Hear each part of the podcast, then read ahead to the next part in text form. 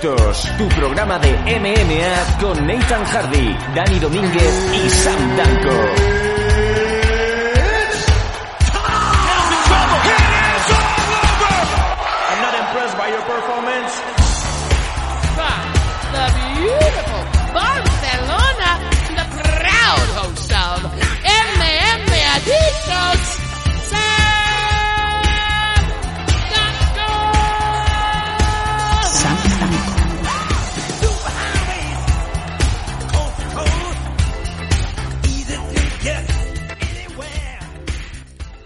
Bienvenidos una semana más a MM Adicto, programa de artes marciales mixtas y de mucho más, porque no solamente hablamos de, de MMA, sino de muchísimas cosas más. Mi nombre es Nathan Hardy, esta es la edición número 302. Hemos pasado una semanita sin grabar, la verdad sin grabar nada, hay que reconocerlo, no grabamos el programa de la semana pasada, no hemos grabado tampoco la previa de este en Patreon.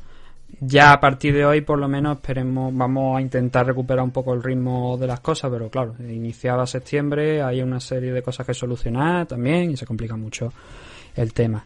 Pero hoy sí vamos a tener aquí a, una segunda voz y esa segunda voz es, como no podía ser menos, Manu Alias desde la provincia de Zaragoza. Muy buenas tardes, Manu.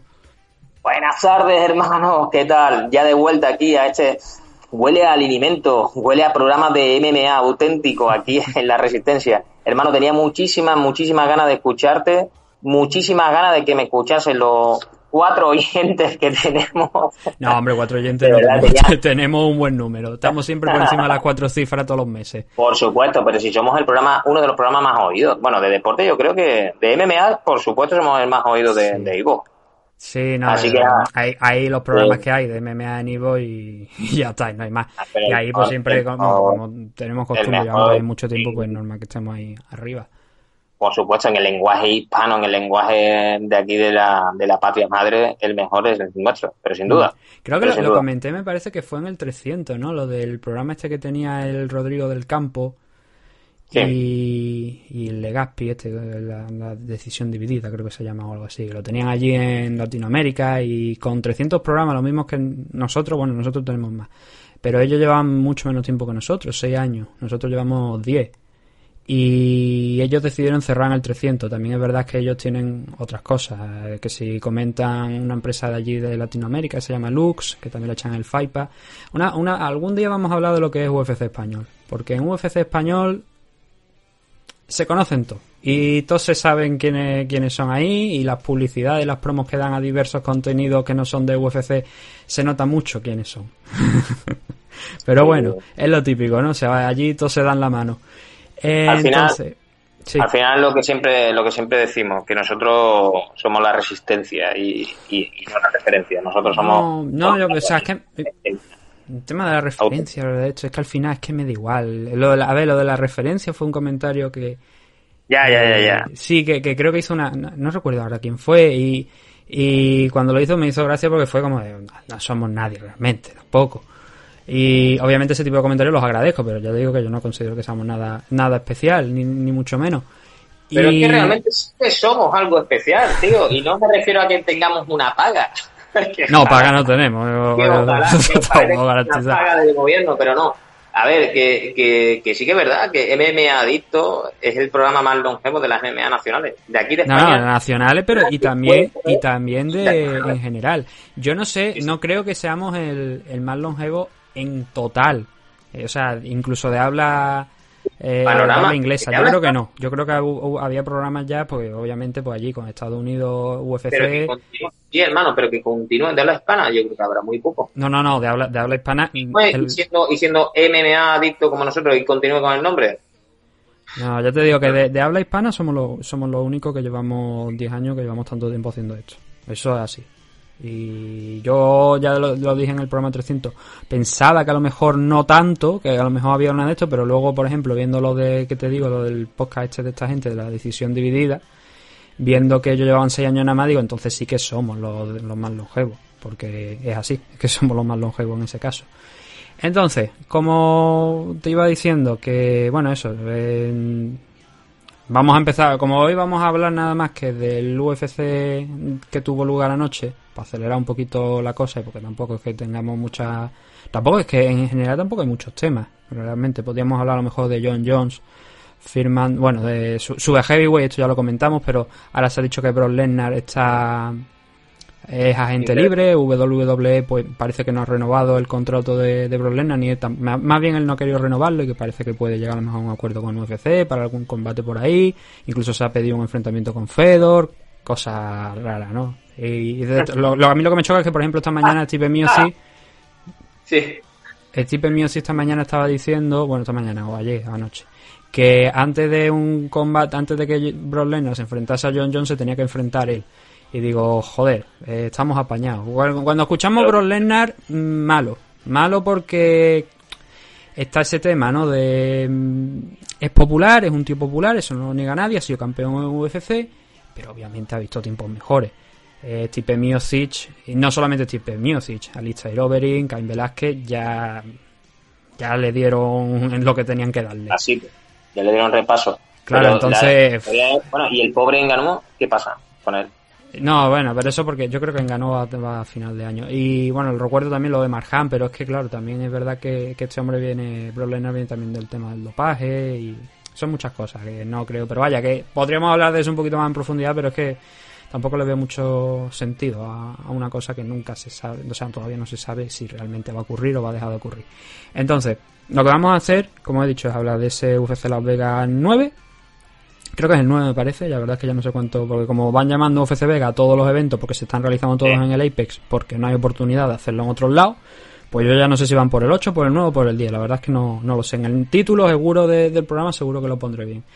Pero Mira, antes yo me acuerdo al principio, sí, perdona, Nathan, al principio de toda la mierda esa del confinamiento, al principio de toda la mierda esa del pan- de la pandemia, yo me acuerdo que decía, joder, tío, pues mira cómo mola ahora que puedes escuchar, que puedes oír, que escuchas hasta los luchadores cuando hablan entre ellos, tal. Y estoy un poco cansado de eso, ¿eh? Echo de menos a ese público, tío. Echo de menos las gradas llenas y echo de menos la auténtica normalidad, no esa mierda de normalidad que nos quieren vender, que, que, que de normalidad no tiene nada. Así que eh, ojalá ya y, podamos tener unos estadios llenos y unos pabellones hasta arriba rebosando y que podamos escuchar eh, a- los gritos de la gente y, que los irlandeses locos empiecen a tirar vasos de, de- de cerveza a todo el mundo. Se echa de menos. Yo no sé qué te parece a ti, pero yo echo de menos ya eso. Echo de menos el calor humano desde la grada. A ver, yo aunque...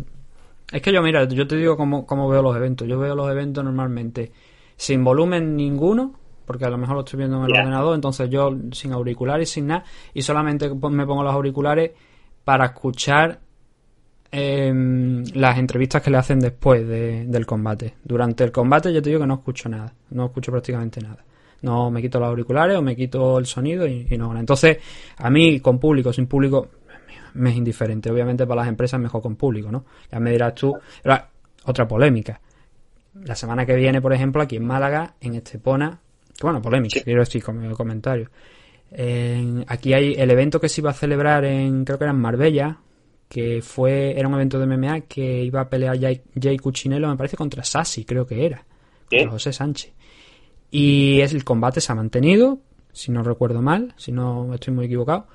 Pero el evento se va a hacer la semana que viene y han dicho que se va a hacer con público, que se están vendiendo entradas. Obviamente no es una barbaridad de entradas, serán a lo mejor, creo que eran 500 entradas, pueden ser. Pero a mí lo que me La- llama la atención es que eh, Andalucía ahora mismo venimos de estos dos últimos días antes de, de del fin de semana que como todos sabemos o si no lo sabéis pues ahora os vais a enterar durante los fines de semana es normal que las cifras de contagio en casi todas las partes de España bajen por el simple hecho de que muchos de los centros primarios que de los centros primarios los ambulatorios que, decimos es donde se hacen esos test y algunos la gran mayoría están cerrados entonces, al no hacerse esos test, las cifras bajan y ya luego vemos esos repuntes ¿no? que pegan en- a mitad de semana. El caso es que aquí venimos de unos, unos cuantos días donde hemos estado por encima de los 1000, mil, incluso hemos llegado a los 1100. Es verdad que tenemos, el- creo que era el 17% de, de población total de España, que en Cataluña está habiendo casos de 1300, 1500. Y hombre, 1000 aquí, en 1100 es una cifra importante, pero tampoco es el fin del mundo, te quiero decir. Pero es una cifra importante y la mayoría de contagios están precisamente aquí en Málaga, donde hemos tenido más de 400 en los últimos días. Claro, a mí ahora me dices que vas a meter 500 personas con su medida de seguridad, todo lo que tú quieras, pero vas a meter 500 personas en un pabellón cuando no se puede ir, por ejemplo, a los campos de fútbol, cuando eh, el ocio nocturno está cerrado y yo no critico que lo hagan, yo critico que a ver cómo sale, más bien. ¿Se puede hacer? Sí, pero no, no es el único evento, de hecho, ese es el evento más próximo, pero en octubre eh, tú, en el, tú lo sabes bien, el AFL se va a hacer con público, 400 personas, a veces son Sí, 400. así. Para ser justo, a mí me dijeron el otro día 403 personas, no 400, 403 personas. Sorprendentemente, yo creo que es una de las mejores entradas que va a tener el AFL allí en, Barcelona. Bueno, sí, porque la verdad es que no, no son No, no, porque hay por mucha esperanza, la- no, nunca de, de que haga me una buena sorprende allí. bastante, sí, me sorprende bastante de que tenga tantísima con el tema que estamos, que me alegro muchísimo, ¿eh? también te lo digo, porque además tenemos dos luchadores que van a, desde mi equipo, que van a, que van a debutar ahí, bueno, que va a debutar, que va a debutar eh, Adriana Conde, nuestra pedazo es Nami, que va a debutar ahí en profesional, y luego Alicia, que va a continuar eh, pues subiendo su carrera, ¿no? Y con una nueva pelea. Lo que sí me sorprende, y me alegro por eso, me alegro porque, porque le vayan bien las cosas al, al amigo Fran Montiel y, y al equipo de ACL. Pero yo, es que Ahora- yo tengo que decir- pero yo tengo que decir una cosa. Si se supone que en Cataluña y en otros muchos puntos de, de España las reuniones están limitadas a 10 personas, ¿cómo puñetas vas a meter 400 tú en un pabellón? Claro, el caso de FL quizás es distinto, porque ellos van a presentar, o sea, ese evento se realiza en octubre. Entonces, Es que que no tienen un tiempo más de diferencia y a lo mejor la cosa pues se aplana un poco, se levantan algunas restricciones, pero el de la semana que viene, yo no sé cómo van a celebrar eso. Realmente es que no, no está todo muy cogido con pinzas y las normativas, ahora estamos con las normativas estatales, normativas autonómicas, normativas comarcales y normativas locales Sí. y, y hay muchísimas normativas, muchísimas normativas, muchísimas restricciones que eh, sinceramente llega a un punto a los que trabajamos con normas y con leyes que, que, que nos saturan. Ah. ¿Que cómo Sí, pero claro, cuando, cuando ti- yo te digo, cuando a ti te llegan y te dicen literalmente, Sí. no se pueden reuniones de más de 10 personas, automáticamente, Claro. o sea, tú dices, es que tú no puedes celebrar un evento de MMA con público porque ahí va a haber más de 10 personas. Ya no te digo luchadores y de esto porque eso se puede manejar un poquito la cosa. Puedes andarte con cuidado y al final puedes hacer como que entre las 10 y tal. Ahí no hay problema. sí. Pero yo digo, cuando tú metes a, a público de verdad y hay una serie de restricciones, creo que se está haciendo mal la cosa. Y, pero porque están esas restricciones, no porque no diga, oye, el evento no se debería celebrar, no, sino porque están esas restricciones. Entonces, eh, si luego viene, como pasó por ejemplo con el evento de la WTE allí en Canarias de Darwin, y te dice la, mm, la, organi- bueno, la organización, el ayuntamiento, la, la junta, en este caso aquí la Junta de Andalucía o quien sea, Ahí que es. no se puede celebrar el evento porque hay unas normas que no estás cumpliendo, luego no puede decir, ay, qué malo es el ayuntamiento. Oye, tú ya sabías que estaban estas restricciones. Tú ya luego no te puedes lamentar si te lo vuelven a cancelar, porque es que tú ya sabías que estaba ver, esto y y tú has jugado. y ante esto, que quiero que quede claro las palabras de Nathan, que no es que estemos en contra de ninguna promotora, No, sino simplemente... no, yo, yo digo en general.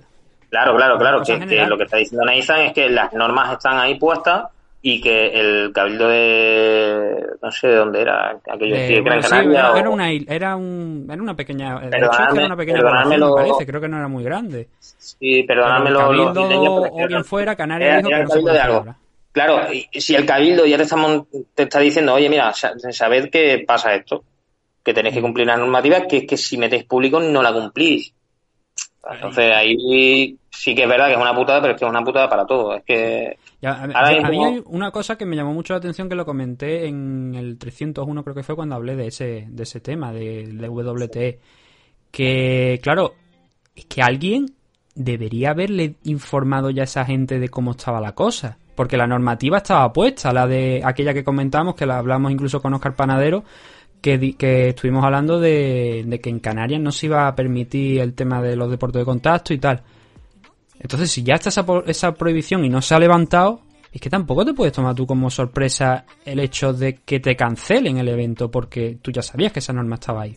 Y tú sabes, deberías haber sabido también que esa norma no la han levantado. Entonces, si no la han quitado, oye, uno más uno suelen ser dos todavía, entonces es normal que ese evento no se disputase. Y aquí con, con el evento de este pone, yo te digo, es que yo no estoy tan seguro que eso se vaya a celebrar. Ojalá se celebre. Y también espero que no tengamos mm, no sé cuántos casos nuevos por culpa del evento.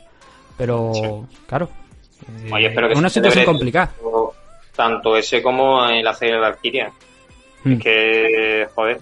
Que por cierto, no sé yo si eh, pelea Vanessa. Eso sí que no lo sé. ¿eh? Sí, Vanessa se supone que sí, que está programada para contra pelear. Sigue, sigue en pie, ¿no? Eh, sí, Vanessa contra Emily Mota por el título, eso sí sigue en pie. Por lo menos por lo que tengo entendido. Eso no se ha, no se ha cambiado. Pero que igualmente, que ya digo, que es una cosa que... El caso AFL es diferente quizás por lo que estoy diciendo, porque tiene todavía Sí, más tiempo para, para el tema de las restricciones. sí. Pero si luego llegan y a ti y, te, y la situación no mejora y te obligan otra vez a cancelar el evento, eh, tú me entiendes, tampoco quiero escuchar de es que esta gente son unos basura, no, es que hostia, ya debería haber sabido que eso podría ocurrir.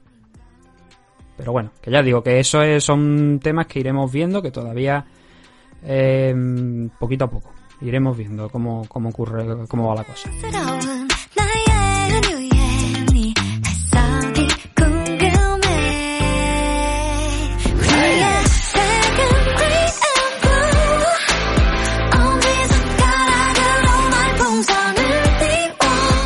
A ver qué tenemos por aquí ahora.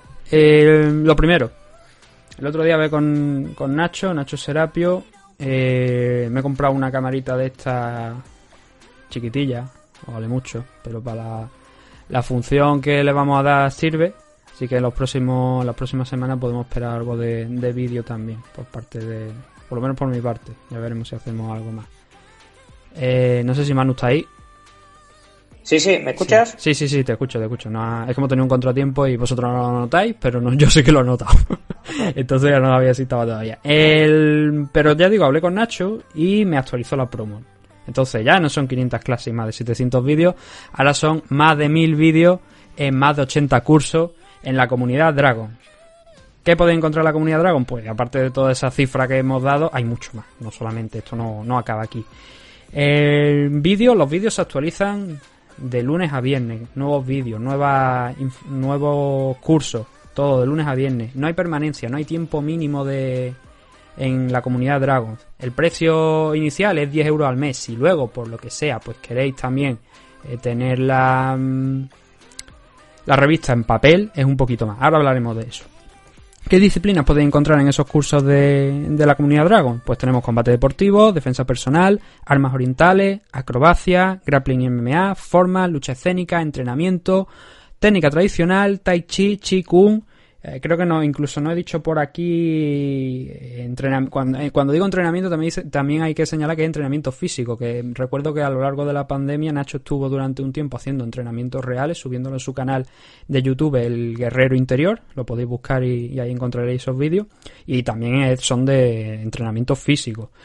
Y todo eso lo podéis encontrar en la comunidad Dragon. Además de otra serie de ventajas, 15% de descuento en productos Dragon con los gastos de envío gratuitos, 50% de descuento en torneos y seminarios organizados por Dragon, por supuesto. Lo vayáis al gimnasio de vuestra, al interclub de- del gimnasio de vuestro barrio, le vais a decir, es que 50% porque soy de la comunidad Dragon, lo mismo dan con la mano abierta, ¿no? Y eso además de la revista, como hemos mencionado, la Dragon Magazine, en edición digital es por 10 euros al mes y tenéis acceso absolutamente a todo el archivo de revistas, todo lo que se ha editado hasta ahora lo tenéis ahí. Y luego también, si queréis la edición en papel, se os envía a partir del momento que os deis de alta y la suscripción es de 12 euros. No solamente recibís las revistas, sino que ahora mismo la revista se está em, editando con carácter bimensual, es decir, cada dos meses. Pero el mes que no tenéis revista, Nacho está, junto con el equipo de colaboradores que tiene, está escribiendo una serie de libros y editándolo, que la verdad que está muy bien. El último de, de este mes es de nutrición eh, para deporte, o sea, para deportistas. Ese está escrito por Nacho y la verdad que está bastante completo, le he echado un vistazo. Todavía no lo he podido leer completamente, pero ya digo que está bastante bien. Pues el mes que no recibáis revistas, recibís ese libro que también es bastante interesante. Y todo esto con la suscripción de Dragon Magazine en dragons.es. El segundo de nuestros patrocinadores es Protege tus piños, los mejores dentales, bueno, los mejores, probablemente los mejores dentales, los mejores dentales, no cojones, los mejores protectores bucales del mercado de la mano de Fran Dentista, Fran González, a.k.a., bueno, a.k.a. Fran Dentista. En la calle Sau número 45 de Sabadell, en el apartado de correo 08202. Si queréis más información y no queréis desplazaros a, al- a Sabadell, porque estáis fuera de, de Cataluña porque no os podéis mover, hay dos números de teléfono. El primero de ellos 931-883515 y también por móvil 615-143202. Repetimos los números de teléfono 931-883515 61 o sea 615 143202. También tienen una página web que además se ha hecho hace relativamente poco, tiene un par de, de meses, que es protegetuspiños.com, es decir, no tiene pérdida. No es con ñ, es con NI, porque bueno, al estar allí en Sabadell, pues el piño está escrito como si fuera en catalán. No pasa nada, lo ponéis. Y ahí podéis si hacer. fuera, no, cabrón, en catalán. Como si fuera en catalán, ¿no? He dicho como si fuera, no, no, no, en catalán, obviamente. Entonces entráis ahí y si no, de todas formas ponéis protege tus piños en, en Google y os va a salir, vaya, a mí yo lo acabo de hacer y me sale en primera plana. protegetuspiños.com. Ahí tenéis toda la información y además está muy bien porque como os digo, han actualizado la, la página web, la han montado muy muy bien y ahí tenéis precios, tenéis información de, por ejemplo, si tenéis un club o un gimnasio y queréis que, colaborar, bueno, trabajar con Protege tus Piños para hacer vuestros bucales personalizados para vuestro gimnasio, también ahí hay información al respecto y diferentes precios, pues si lo queréis más personalizado, queréis lo más básico, pero ahí está toda la información Protege tus Piños. ¿Quién ha trabajado con, con la clínica dental Torres Romeo? Pues bueno, tenemos a Kelvin Gastelum, a Mackenzie Den, a Enrique Marín, a Ernest Llovera, a Jonathan Ortega, eh, Artur Kishenko, el campeón del mundo de K1, Ronnie Alexander Landaeta, quien no, quien no, no sabe quién es Ronnie, ¿no? A esta altura ya del juego, lo hemos visto esta pelea en AFL, con eso lo digo todo. Y, estamos hablando de boxeo, campeón de la Unión Europea de boxeo. Eh, Daniel Ladero, Daniel Toledo, que pelea la semana que viene en ese evento que hemos dicho de Estepona, si todo sale bien. Y además gente de otros deportes como son el rugby. Hay muchos miembros de la Federación Española de Rugby que trabajan con Protege tus piños. En definitiva, posiblemente los mejores bucales del mercado. Y recordad que a vuestra edad los dientes ya no crecen. Por último, darle las gracias a Dani Romero de Spacebossing por ayudarnos con la página web, página web que no he editado desde, o sea, que no he tocado desde hace semanas, ahora que lo pienso, no sé más si subí el último programa también ahí, pero bueno, igualmente el hecho no cambia de darle las gracias a, a Dani por eso. El- la vía de contacto, ya muchas de ellas las conocéis, si no, pues las recordamos. mmadicto.gmail.com por correo electrónico, luego tenemos las diferentes redes sociales. En Twitter mmadicto, en Facebook mmadicto, en Instagram mmadicto-podcast, en YouTube y en Twitch, ahora que os he dicho lo del tema de la cámara y si hacemos algún vídeo, algún directo o algo, pues ahí en mmadictos TV, tanto en YouTube como en Twitch. Obviamente, a la hora de, transmitir sé que hay plataformas que te, o sea, plataformas, programas y tal que te permiten transmitir en las dos a la vez, pero normalmente le haremos los directos en Twitch porque es mucho más sencillo de, de hacer. Y luego también ¿Dónde escucharnos? En iVoox, en Apple Podcast, en Spotify, ponéis MM Adicto, entre paréntesis si queréis podéis poner MM en español, pero si ponéis MM Adictos vamos a salir en todas esas plataformas. También estamos en alguna más por ahí, simplemente tecleáis MM Adicto en, en Google y, encontraréis en todos los sitios en los que estamos. Pero si nos escucháis de Spotify, Apple Podcast o Spotify, eh, desde iVoox, Spotify o Apple Podcast, mucho mejor. Porque las otras no somos nosotros y no hemos distribuido el feed por ahí, pero bueno, también estamos por algún motivo. Además tenemos Patreon e iVoox Premium, eh, donde en Patreon por 3 dólares al mes tenemos contenido en vídeo. Ese contenido en vídeo, eh, lo que hagamos en directo, pues muy bien. Lo que no, pues irá a ese a esa cosa de a ese Patreon que tenemos, que es patreon.com barra mmadicto. En iVoox, pues seguiremos haciendo los programas de audio tradicionales de entre semanas que, que hemos estado haciendo, que esta última semana, como he dicho al principio del programa, no, no hicimos al final. Y mm, me estoy dejando algo. Bueno, la suscripción varía entre uno y otro. En, iVoox, si queréis solamente el audio, está iVoox Premium, es 1,50 al mes. Si queréis el- esos vídeos también, o acceder, mejor dicho, también al archivo de combate que tenemos comentado y cosas y cositas que hemos ido haciendo, blogs y tal, eso están en Patreon. En Patreon la suscripción la, bajamos de 5 a 3.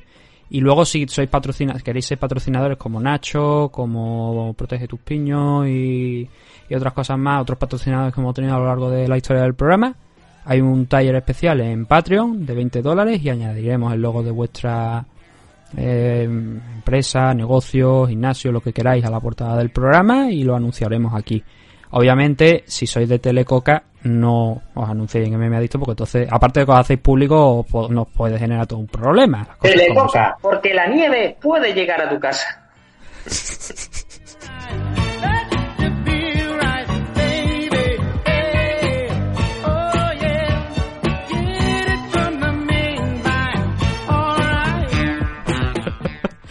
La nieve puede llegar a tu casa sobre todo por un precio moderado, ¿no?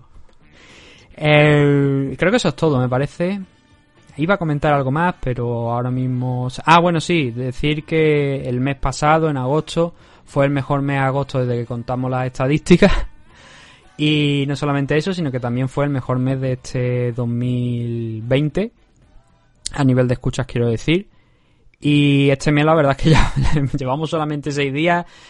No había mirado cómo iban las estadísticas en toda la semana, las he mirado hoy y la verdad es que también ya hay un buen número de estadísticas para ser solo la primera semana. Incluso a lo mejor en este mes de, de septiembre puede que hasta incluso batamos este récord de agosto. Estamos en... Temblad, señores de Gol TV, que vamos a por ustedes.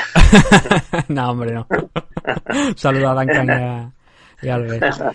Un saludo a Duncan y Albert. O sea, hace tiempo que no escucho. Bueno, a ver, es que lo- los eventos de UFC no lo, últimamente no los he estado viendo en, en Gol.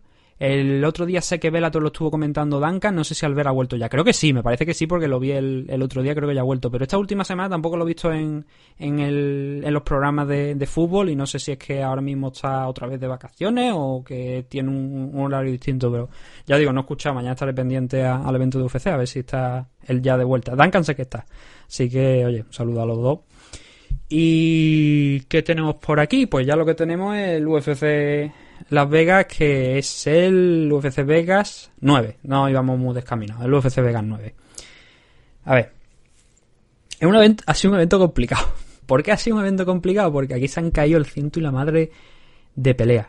Pero muchas, muchas peleas. De hecho, Brian Kelleher, que finalmente peleó aquí, se le han caído hasta dos rivales a lo largo de este, de este tiempo hasta que se ha celebrado el evento. Primeramente iba a, a pelear contra Ricky Simon. Ricky Simon, un hombre de su esquina, dio positivo por coronavirus, con lo cual fuera.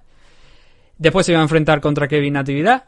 Fuera también. No sé qué, no sé si ha sido, no creo que, me parece que no ha sido por coronavirus, no sé lo que ha, ha pasado aquí con, con Kevin Natividad y finalmente le dieron a otro rival que es Ray Rodríguez, que ahora comentaremos el combate. Pero no ha sido el único que ha dado positivo. Ayer, poco antes de iniciarse la CAR, eh, Rogerio de Lima, que iba a enfrentarse contra Alexander Romanov, también da positivo. Otro fuera. Carol Rosa, que se iba a enfrentar contra Sillara Eubanks, hospitalizado, creo, por un mal corte de peso. Otra que se va fuera. Tiago Moisés contra Jalin Turner. Positivo de Tiago Moisés. Otro combate a tomar por culo. Y luego también hay que sumar los que ya se sabía de antes, como por ejemplo Nico Montaño dio positivo por coronavirus. Combate contra Julia Ávila fuera también. Y Montana de la Rosa se va a enfrentar contra Marina Moroz. Por suerte, Montana sí que ha peleado en el, en el evento, pero Marina también se tuvo que salir, al igual que Macy Kiason, que iba a ser a priori la primera rival que iba a tener, creo que era la primera rival que iba a tener Sillara. Entonces, una car que de, no sé, 10 combates quizá que iba a tener, al fin acabó con 7 y con los monos de la redacción celebrándolo porque nunca se sabe lo que va a salir, cuanta menos pelea, la verdad. Mm, Voy a ser sincero, con la saturación de eventos que hay de UFC y con la, ya no solo la, sat- la saturación de eventos de UFC, sino en general del mundo de las MMA, se agradecen eventos de 7 peleas, la verdad. Sobre todo cuando muchas de ellas son de luchadores que no están en la parte alta. Y esto lo he comentado alguna vez, hace unos cuantos años, y ya era, estamos hablando de la época anterior a Fox, hay gente que incluso a lo mejor lo de la época de Fox ya le suena extraño, pero sí, había una época antes de Fox, incluso antes de Spike TV también. Y Spike TV hacía eso, hacía un, creo que, bueno, allí retransmitían los Fight y luego había un pay-per-view por mes, a lo mejor había dos eventos al mes. Y ahí se concentraban pues muchos luchadores importantes. ¿Por qué? Porque solamente había dos eventos. Ahora como hay eventos todos los meses, a lo mejor un mes incluso podemos tener, llegar a tener cinco eventos. y porque se complique, o sea, porque coincida que cierta semana cae el sábado en dentro del mes y tal y cual, y al final, cinco eventos. Y dices tú, hostia, ¿50 peleas de UFC al mes? No, por favor. Yo estoy ya, ya digo, bastante quemado de esto, y, o sea, de UFC en Es que, general. es que- es que encima tampoco la combinación de luchadores tampoco está dando mucho espectáculo. ¿eh? Sí, porque mira, Porque el te hace... Claro, Bellator te hace a lo mejor. Bueno, la semana que viene Bellator tiene dos eventos, el 245 y el 246. Al final lo van lo van a hacer juntos porque es el mismo recinto allí, van a aprovechar y van a hacer 15 combates. Pero 15 combates, si solamente al final son 15 y no mezclan nada, es una cifra aceptable teniendo en cuenta que son dos eventos. Salen a, prácticamente algo menos de 8 peleas por, por evento. Eso está bien. Yo para mí, para mí eso está bien, es una buena cifra. Eh, la cosa es que son dos eventos seguidos. Pero Bellator normalmente pues hace un evento, dos eventos al mes, es lo que digo. O sea, eso te deja con ganas de más y permite además también que muchos de esos luchadores, estrellas, punteros, eh, peleen más a menudo, o por lo menos se les vea más a menudo en la compañía. Tú ves el último evento de Bellator, ves el siguiente y dices, ah, pues mira, este luchador me suena porque lo vi hace, este año a lo mejor lo he visto peleado dos veces ya en los pocos eventos que haya hecho Bellator. One Championship, recuerdo que una de las polémicas que, que tuvo One durante bastante tiempo, y creo que la mantiene a día de hoy también, es que sus luchadores, sus campeones, solamente peleaban una vez al año. Decían que era porque no tenían dinero suficiente para pagar a todos los, o sea, para pagar los contratos y tal cual, pero bueno, el hecho era que mm, la mayoría de sus campeones solo peleaban una vez al año. Y tenían una barbaridad de eventos. Yo prefiero menos eventos, prefiero que condensen las car y que sean más entretenidas y que peleen a lo mejor, pues prácticamente los, no los mismos luchadores, pero sí un, digamos, grupo de mucha gente conocida que luego le, les vayas dando entrada a otro, antes que esto que está haciendo UFC, que hay luchadores que, en el caso de Brian Kelleher, por ejemplo, su rival, Ray Rodríguez, se ha entrado en short notice de última hora y no había peleado hasta ahora en UFC, sí que venía, había estado peleando en Combate América, de hecho su último combate fue en Combate América, pero ya está, o sea... El van Dana cogiendo- White Contender creo que, que había estado alguna vez perdió. sí, y esa, ese es otro detalle. Aquí había mucha gente que ha pasado por el Contender Series. Hunter Azure, por ejemplo, es uno de ellos. Había ganado su contrato. Yo no sé si es que el y no solamente de porque el caso de Hunter Azure él fue en la temporada pasada, pero hay gente de esta temporada que ha ganado su contrato y que a las pocas semanas ha peleado ya en UFC. Creo que están forzando demasiado la situación. Creo que esto de no, es que si no pelean, si no luchan no ganan dinero y tal y cual, digo, coño, hace 10 años, ¿vale? No ha- UFC no hacía tantos eventos. No tenía tanta gente en el roster. Igual es que tu roster es demasiado amplio. ¿Por qué? Porque estás haciendo muchos eventos y luego ven poco dinero. Pero ese es un debate que yo creo que ya hemos tenido muchas veces aquí, lo, el tema de lo que cobran los luchadores y tal. Que es curioso, ¿no? Te da para montar tu propio hotel, que va a hacer UFC, su propio hotel, para ser autosuficiente, pero luego no tienes para subirle un porcentaje a, a los luchadores, por lo menos hasta el 25%, que es lo que cobraban hace tiempo, pero ahora es que no cobran ni el 25%. Por cierto, una, una cosilla. El otro día dijo Daniel Cormier que cuando peleó contra Jones, una de las veces que perdió, UFC le dio un bono de esos de los que no se conocen realmente. Porque lo que veíamos hasta ahora por parte de la comisión y ya en Nevada, eso no se va a poder hacer porque ya Nevada ha cambiado la, la jurisdicción, las leyes y ahora ya no están obligados a revelarlo. UFC no tiene que dar esa información. Bueno, mejor dicho, no se hace público y eso pues va a ayudar a UFC a hacer todas las perrerías probablemente que quieran en tema de, de sueldo. Eh, Manu, cuando tú quieras me, me para y... Sí, sí, sí, no, no, tú tranquilo, que te estoy escuchando y... Sí. Entonces, Daniel Cormier dijo que le habían dado un millón de, de dólares por detrás, por la espalda. Hay muchos luchadores que no se saben realmente lo que están cobrando. Conor McGregor, desde luego, no cobró solamente lo que cobró por Javi Nurmagomedov en el combate el Javi Nurmagomedov y desde luego el bono de pay-per-view a ese bono de pay-per-view hay que añadirle seguramente alguno más, igual que al propio Javi. Esos bonos nunca se han llegado a conocer. Daniel Cormier dijo el otro día que le habían dado un millón de dólares. Y otra frase en las últimas semanas que no llegamos aquí a comentar fue de Dana White, cuando le sugirieron que Oscar de la Hoya iba a volver a, a subirse a- al ring, dijo que la cocaína era no era barata. A lo que yo pensé, puta, lo dice Dana White. Joder. lo dice, no, pero tú sabes lo peor de esa situación, de esas palabras de Dana White, no es que diga eso. es que lo dijo y luego volvió a insistir y luego volvió a insistir. Todo esto mientras la prensa se quedaba en silencio diciendo ¿qué coño le pasa a este tío?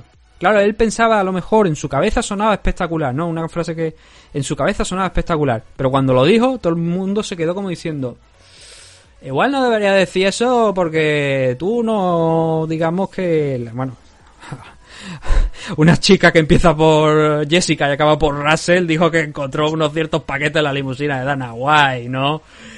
Y, eso lo hemos contado alguna vez aquí en el programa. Entonces, Dana, Dana, no digas lo de la coca que al final a lo mejor va a salir trasquilado, picha mía. Yendo con el evento ah, ya un poquito. El primero de los combates tú lo habías mencionado antes, ¿no? Hunter, bueno, no sé si lo había mencionado aquí o fuera Sí, del programa. no, Hunter Azure. Hunter Azure contra Cole Smith. Hubo pocas decisiones que también hay que agradecerlo. Fueron solamente dos decisiones de los siete combates que tuvimos. Y fueron además los dos primeros combates. A partir de ahí el ritmo empezó a subir. Y el primero de ellos, como digo, fue el Hunter Azure contra Cole Smith. Victoria de Hunter Azure por decisión unánime. Por un triple 29-28. Em, ¿tú ¿Quieres decir algo o empiezo a comentar un poco lo que... No, no, no, es, más, yo tengo, estoy buscando aquí la anotación porque yo creo que puse una cosa muy parecida, ¿eh? Mm, No, sí, Eh, yo, yo tengo yo tengo también un 29-28. Tengo un 29-28 y la realidad de este combate, bueno, 29-27 le puse yo. sí, bueno, tampoco 29-27, Sí. 29-28. Sí, Quizás sí. tú el 29-27 se lo das por el primer asalto, entiendo. Sí, sí, porque fue una... Vamos a hablar de ello. El primer asalto, yo tengo que decir que la. El, bueno, Hunter Azure era uno de esos luchadores, como he comentado, que venía del Dana White Contender Series. El de, él es de la temporada número 3, si no me falla la memoria, que fue la del año pasado, creo que está en la 4. Y ganó su contrato. Eh, Entonces tres llevaba tres peleas aquí en UFC. La última fue la de Brian Kelleher en mayo de este año, que también estaba en destacar Brian Kelleher. Cayó por KO, era su primera derrota no solamente en UFC, sino también profesional. Yo creo que entraba dentro de lo esperable, quizás. Y ahora volvía contra el canadiense Cole Smith. Un Cole Smith que también venía con un.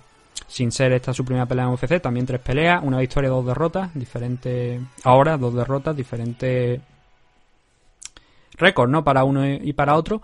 Y lo que sí este chico tenía detalle, que yo creo que se notó desde que salió, era el background de Muay Thai que tenía. Y eso se le notó. Se le notó porque se están manitas, o sea, brazos abiertos, Sí. el ir levantando la pierna y soltando muchas patadas. Eso creo que lo hizo bien. Y Azure Eh, en... Bueno, es que quizás mente- A ver, realmente es lo que siempre decimos, sí, te viene bien si en MMA sobre todo si conectas arriba primero. Porque el problema que tuvo Smith es que al, al principio del asalto además se veía muy superior y decía, joder, es que está manteniendo la distancia, además que era un poco más alto, mantenía muy bien la distancia con esas patadas frontales y, y iba soltando low kicks bajos y pataditas frontales que mantenía la distancia a Hunter. ¿Qué pasó? Que tanto, tanto, tanto que al final Hunter le, o Azure le pilló la, le pilló el timing muy rápido. Sí. Sí, de hecho, claro, el, el- el- el primer asalto yo creo que es el primer, el mejor asalto de, de Azure. No solamente es que sea el mejor asalto de Azure, es que yo creo que es el mejor asalto del combate, o por lo menos Sí, el más el que más diferencias se abre y en este primer asalto hay dos takedowns, hay uno al principio, otro al final de Hunter Azure, pero entre medios hay un knockdown. Hay un, Sí. creo que es un 1-2 me parece, una derecha que conecta Y conecta muy bien una patadita baja por parte de Azure y luego el 1-2 que, que le conecta muy bien a la pera.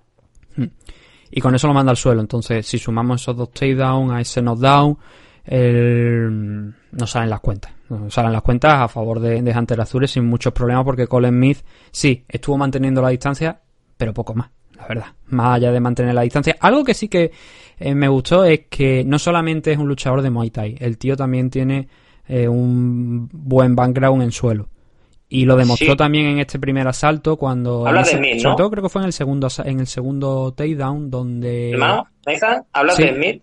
Sí, de Smith. En el segundo asalto, sí. con- es más, llega un momento que le gana la espalda, pero la defensa de, de Azure es muy buena, tío. Sí, no, pero yo estoy todavía en el primero, porque en el primero, Ah, en el segundo takedown, en el segundo, intentó, el tipo tenía a Azure en la guardia Sí, y él estaba intentando elevar la- las piernas para cogerlo en un triángulo o un arma o lo que sí fuera. una barra de brazo. o algo. De hecho, llegó a tirar la barra de brazo, ¿eh? Hmm. Claro, ahí se, le- ahí se vio que que no solamente tenía el background de Muay Thai, sino que también tenía esa, ese número de sumisiones en su récord que tenía, esas victorias por sumisión, estaban justificadas. Y con eso nos movemos del primero al segundo, que es lo que tú decías, que ahí también hubo... Ahí ya sí que el- la, la parte del grappling, ya no, creo que no hubo takedown, me parece, en ese segundo asalto. No. Lo que sí que hubo fue un algún intento de de precisamente de Smith de meterse, de derribar a, a Azure, lo que provocó que precisamente en uno de esos intentos dejara la cabeza a un lado y Azure lo cogiera en una guillotina que bueno, luego se, se liberó. No hubo muchos problemas para liberarse, pero sí que es verdad que fue un momento algo peligroso por lo menos por, para, por parte de Smith. Y en este segundo asalto, la clave para mí aquí es el control de Azure. Es mm, durante. Aquí hu- hubo varios intercambios de posiciones, hubo, control por ambas partes, pero el que tuvo más tiempo el control de este segundo salto fue Azure. Sí. Eh, Sin hacer mucho, pero sí que es verdad que lo tenía contra la jaula, lo, a lo mejor lo, lo llevaba al suelo, no, no completando el takedown realmente, a lo mejor para lo que es las estadísticas, pero sí poniéndolo en una situación favorable para él. Y a mí se defendió muy bien con el Scramble y tal, pero el mayor control de la pelea aquí se lo llevó Azure en este segundo asalto. Sí, sí, Entonces, sí, sin duda. si tenemos esos dos asaltos ya, los, los dos primeros, ya in- eh, todo el mundo sabe que si esos dos primeros asaltos son claros, quiere decir una cosa, o consigues un 18, un 17 es bastante complicado, o consigues un 18 o tienes que finalizar la pelea. Y Smith lo intentó, tanto que hasta el punto que en, la, en el último minuto, minuto y medio de este tercer asalto, donde él ya Sí. vio pues, lo que estábamos diciendo, que tenía que finalizar la pelea para poder ganar, consiguió coger la espalda, Sí. consiguió- Metió muy bien ese- un triángulo al cuerpo con Mm. las piernas. Mm. El problema que tuvo para finalizar es que estaba muy alto. Hunter lo tenía a la altura, la cabeza de Hunter lo tenía a la altura del pecho y ahí era, ahí prácticamente es imposible cerrar para finalizar. Y eh, no solamente ese, es que el- a- hubo un momento donde consiguió, donde parecía incluso que podía cerrarlo. De hecho, le, le puso el, el antebrazo, lo tenía no por debajo Sí, del sí, cuello, sí. sino en el mentón.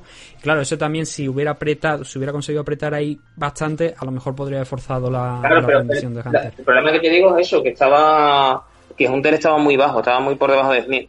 Entonces sí que es verdad que él con- consiguió cerrar a la altura del mentón, pero no podía hacer suficiente daño porque no tenía, no podía, ahí no puede ejercer tantísima presión como para, para, para hacer que, que se rindiera.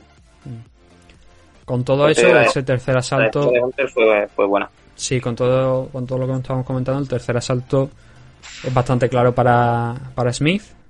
Lo que pasa que lo que hemos, hem- hemos dicho no fue suficiente. ¿Por qué no fue suficiente? Pues porque los dos primeros asaltos Hunter Azure había estado mucho más acertado en el primero, algo menos en el segundo, que fue mucho más competitivo eh, Smith.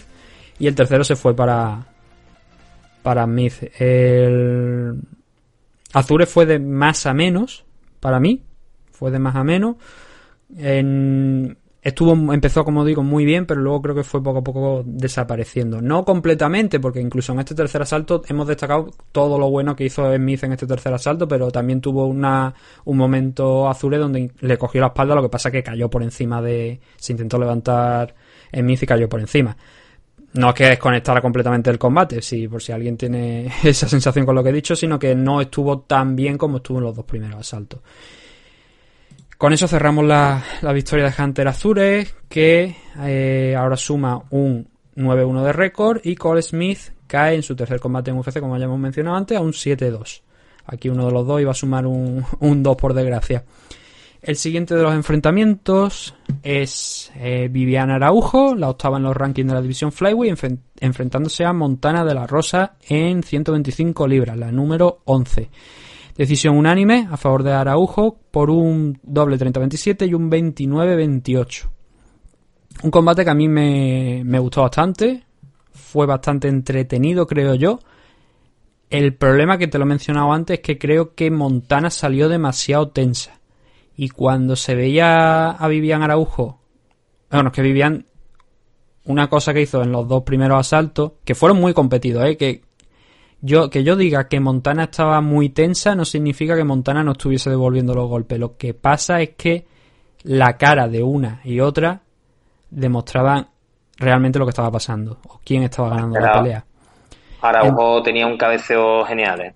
Sí, eso es lo que iba a Ahora mencionar también, el, el movimiento de, de Araujo, tanto en la cabeza como en los pies, como en la, en las fintas, dejando las manos ahí un poco para ver si podía pillar ahí en alguna de ellas a, a Montana de la Rosa. Araujo estuvo ayer muy bien, estuvo muy bien completamente. Creo que en ningún momento de los tres asaltos estuvo en peligro. Hay uno de los jueces que ha dado un 29-28. Entiendo que es el tercer asalto el que, se- el que le da este juez a, a Montana. Déjame que lo mire porque es que no, no lo tengo por aquí. Eh, sí, efectivamente. Derek Cleary es el que le da el tercer asalto a, a Montana. Yo creo que es un 30-27. Bastante fácil. Y el... Tengo esa sensación, ¿no? Que Montana salió muy tensa, que poco a poco fue entrando, pero que tampoco tenía mucho. Lo que tenía era, con mucha existencia, estaba buscando la volea como contra a una a, a la low kick que lanzaba Araujo, y eso es algo que estuvo repitiendo durante bastantes veces. Y en el tercero yo creo que ya sintió, obviamente, que tenía el combate perdido. Pero, pero Nathan, muy blanda. No, a ver, muy tímidas. y Sí, muy pero a nivel, a nivel mental, creo que Montana estuvo bien. Creo que no desconectó en ningún momento. Porque otro, No, no. viendo que ya estaba sangrando Pero en el se segundo salto sí. por dos sitios diferentes, podía haber dicho: Hasta aquí hemos llegado. No, no voy a. mm, O sea, podía haberse derrumbado. y ella hizo todo lo contrario. Sí, pero yo creo que se vio bastante superada. ¿eh? Se vio muy superada. No, su- superada, de- superada estuvo. Eso es evidente. Sí. Pero hay dos formas que yo creo que es lo que a lo mejor lo que tú estás intentando decir y lo que yo estoy intentando decir. Dentro de lo superada que estaba que estaba siendo superada por parte de, de Araujo, creo que demostró tener una buena entereza mental para no salir del combate y en el tercero intentar a ver qué es lo que podía hacer. Que no le fue bien, pero que por lo menos fue más igualado que los dos asaltos anteriores. Eso es lo que yo digo de eh, que aunque estuviera siendo superada, tuvo la entereza mental de no desconectar el combate y seguir peleando. Y eso a mí me gustó. Claro, el problema es que no le dio los, no, no dio suficiente como para ganar y mucho menos para finalizar a, a Araujo. Obviamente hay cosas que corregí. No puedes salir ahí que parece que te estás encomendando a tu mano derecha y cediendo tantísimo terreno a Araujo, porque es que además que estaba muy suelta. Es que estaba prácticamente Araujo como haciendo o shadow boxing o que estaba peleando contra un saco. Sí. Porque ella, porque Montana estaba encerrada en, en- en la pared. Y Araujo tampoco se atrevía a, a entrar, a lo mejor a intentar forzar la- la- el control, el clinch contra la jaula, buscar un derribo o algo, porque se sentía cómoda en esa distancia en la que estaba, con los movimientos y se le veía muy fresca. Entonces dice, ¿para qué me, me- me voy a exponer? ¿no? ¿Para qué voy a, a ir más de la raya? Y creo que también en parte Montana a lo mejor puede que estuviera esperando eso, que se pasara un poquito y que ella lo pudiera aprovechar con ese overhand que estaba, que estaba intentando desde el primer asalto. No llegó la oportunidad y como no llegó la oportunidad, pues al final llegó la derrota. El, ¿Qué es lo que tenemos aquí? Pues bueno, el Vivian Araujo, ahora mismo, después de las campeonas de, de Pancrase, que me, gusta es que esto lo recuerden en, en UFC, porque eso siempre es bueno. Es decir, que esta luchadora ha sido campeona de Pancrase, ahora suma tres victorias y una derrota en UFC, siendo su única derrota contra Jessica Ay, lo cual es algo que, oye, ha derrotado todo lo que tenía aquí, está demostrando el nivel. Supongo que esta semana subirá alguna posición, aunque se haya enfrentado contra alguien que estaba más abajo, porque la actuación de, de Vivian ha sido mm, para mí muy buena. Y Montana de la Rosa ahora suma, creo que es, eh, déjame que lo que me asegure de ello. Son cuatro victorias las que tiene dentro de UFC por dos derrotas, siendo sus dos derrotas la primera contra KGB, contra Andrea Lee, y la segunda ahora contra Vivian Araujo. Está bastante bien, solamente tiene 25 años, por eso digo que es una luchadora que va a seguir aprendiendo. Me gustó que tuviera esa entereza mental, porque otros con menos edad a lo mejor desconectan, ella no, ella se mantuvo ahí. No le salió la estrategia, no le salió la pelea, que tampoco sé muy bien cuál era la estrategia. Yo creo que tengo esa idea, ¿no? De que a lo mejor ella estaba intentando pelear a la contra, a ver si podía eh, cazarla con, con un overhand y, y- a partir de ahí cambiar todo el, combate. Creo que esa es la idea que tenía en mente. No le funcionó, pues bueno, tenemos que, que hablar hoy de la derrota. ¿Algo que mencionar más sobre este combate? No, no, no, sí. Es que ya te digo, ya te lo he dicho fuera de micro, para mí, desde un primer momento, aunque eh, estamos diciendo de que, de que De La Rosa sí, que sigue adentro, yo vi que era, y era muy claro para, para Araujo. Estuvo muy, muy, fue muy superior. Muy superior. Tanto que es que yo creo que De La Rosa se quedó sin ideas. No, no. eh, La timidez esta de que estamos hablando era por eso, porque yo creo que se vio tan, tan, tan inferior a Araujo o Araujo tan superior que no pudo, no pudo hacer más. Siguiente de los combates, uno bastante además rápido. Brian Kelleher, ya hemos dicho que Brian Kelleher había tenido problemas con sus rivales, se le habían caído dos. El tercero era Ray Rodríguez y Ray Rodríguez venía de Combate Américas, como ya hemos mencionado anteriormente, con un 16-6 de récord, ahora un 16-7. Y el chico pues no pudo hacer nada. Pues, fue visto y no visto. En 39 segundos, eh, Brian Kelleher, el Ray Rodríguez pues intentó entrar a un, a un takedown, a un double leg, dejó la cabeza al lado, como le pasó por ejemplo a Colin Smith contra Hunter Azure, salvo que en esta ocasión Brian Kelleher sí que pudo cazar a, a Ray Rodríguez en la guillotina, al suelo, apretar, mm, piernas Sí. a la altura de la cintura para elevar un poquito y a forzar la, la Ahí sumisión. ahí tiene una de la, de la, de la, de los fallos que cometió Rey Rodríguez y es que estaba muy bien controlando esa pierna. Él estaba casi en media guardia y Brian no había conseguido cerrar la, cerrar la guardia. ¿Vale? No estaba, estaba dentro de la guardia pero no la tenía cerrada. Entonces el fallo que comete Ray es que quiere defender la guillotina y si quizás, si hubiese, digo quizás, ¿eh? se hubiera, hubiera defendido bien esa pierna para que no cerrase la guardia, podía haber intentado pasar a media y en media mm, no hubiese finalizado. Brian No, hombre, obviamente si pasa de, si pasa a medias que no, no es tan fácil. Claro, también hay, que, también hay que decir una cosa, que este chaval estaba desayunándose unos copos de avena esta mañana y, y lo llamaron para pegarse contra Brian Keller y dijo que sí. Ya. Ese, Yeah. ese es el problema, claro. Es que por eso quiero decir, este tipo de combate, sí, bueno, venga, va, aparece un luchador en short notice, pero no hay un training camp, no hay preparación, ahí simplemente, por una parte y por el otro, por el otro lado. Lo que Sí. pasa es que, claro, al menos Brian Kelleher sí que estaba preparado para pelear. Sí. Este hombre no, este hombre entró aquí, cogió la, la pelea y, y a correr y, y poco más, porque es que no podía Nah. no podía hacer otra cosa, o sea, lo, lo cogía o no lo cogía, lo cogió, le ha salido mal, 39 segundos, la cuarta sumisión más rápida de la historia de la división featherweight, Sí. eh, sea UFC o sea Wake.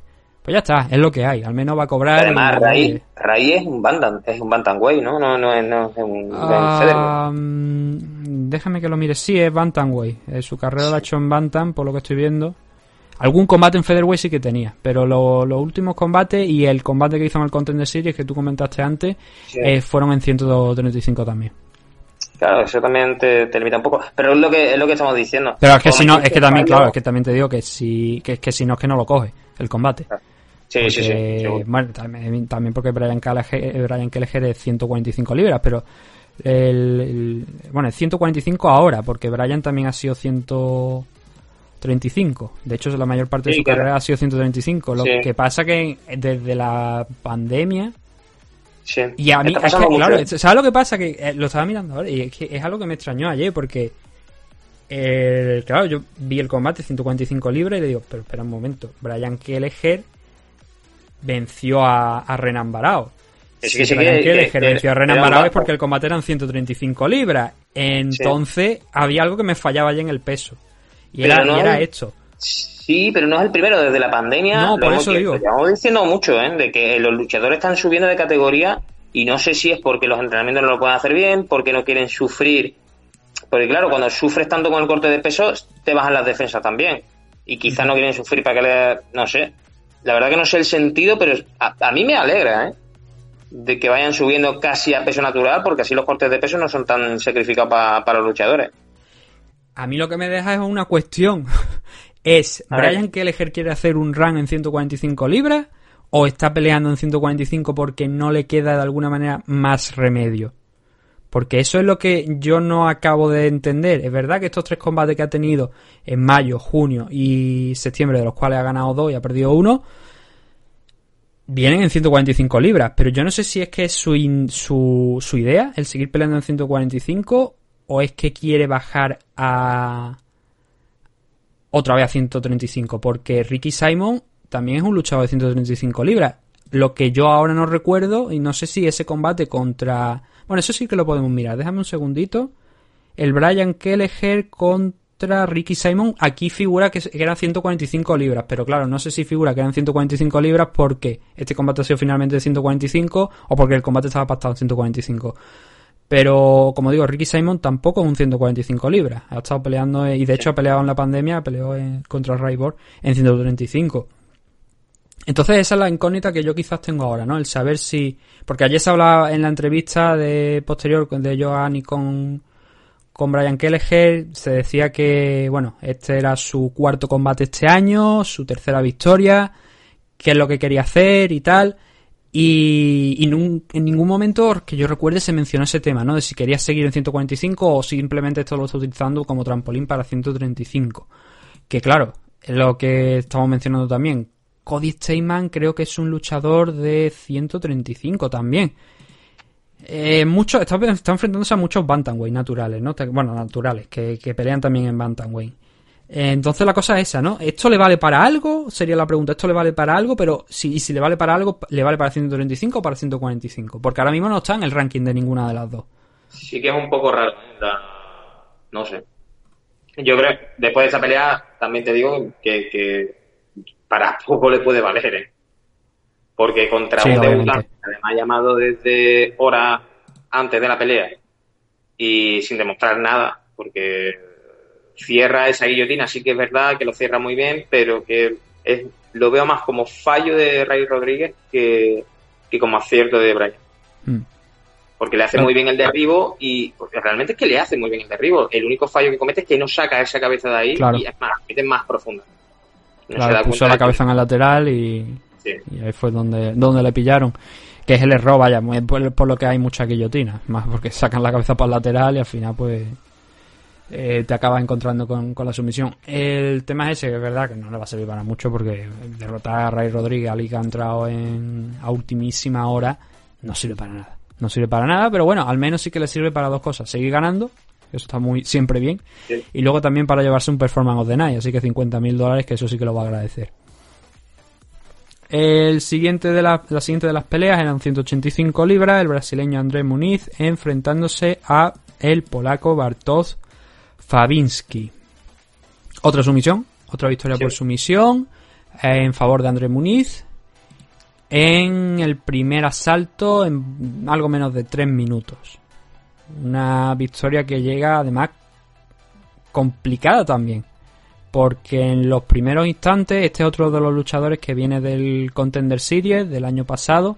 De hecho, no, no fue el único combate que ha tenido en Contender Series, ha tenido dos, pero fue en este segundo, en este segundo intento, en la temporada número 3, en la que ganó el contrato.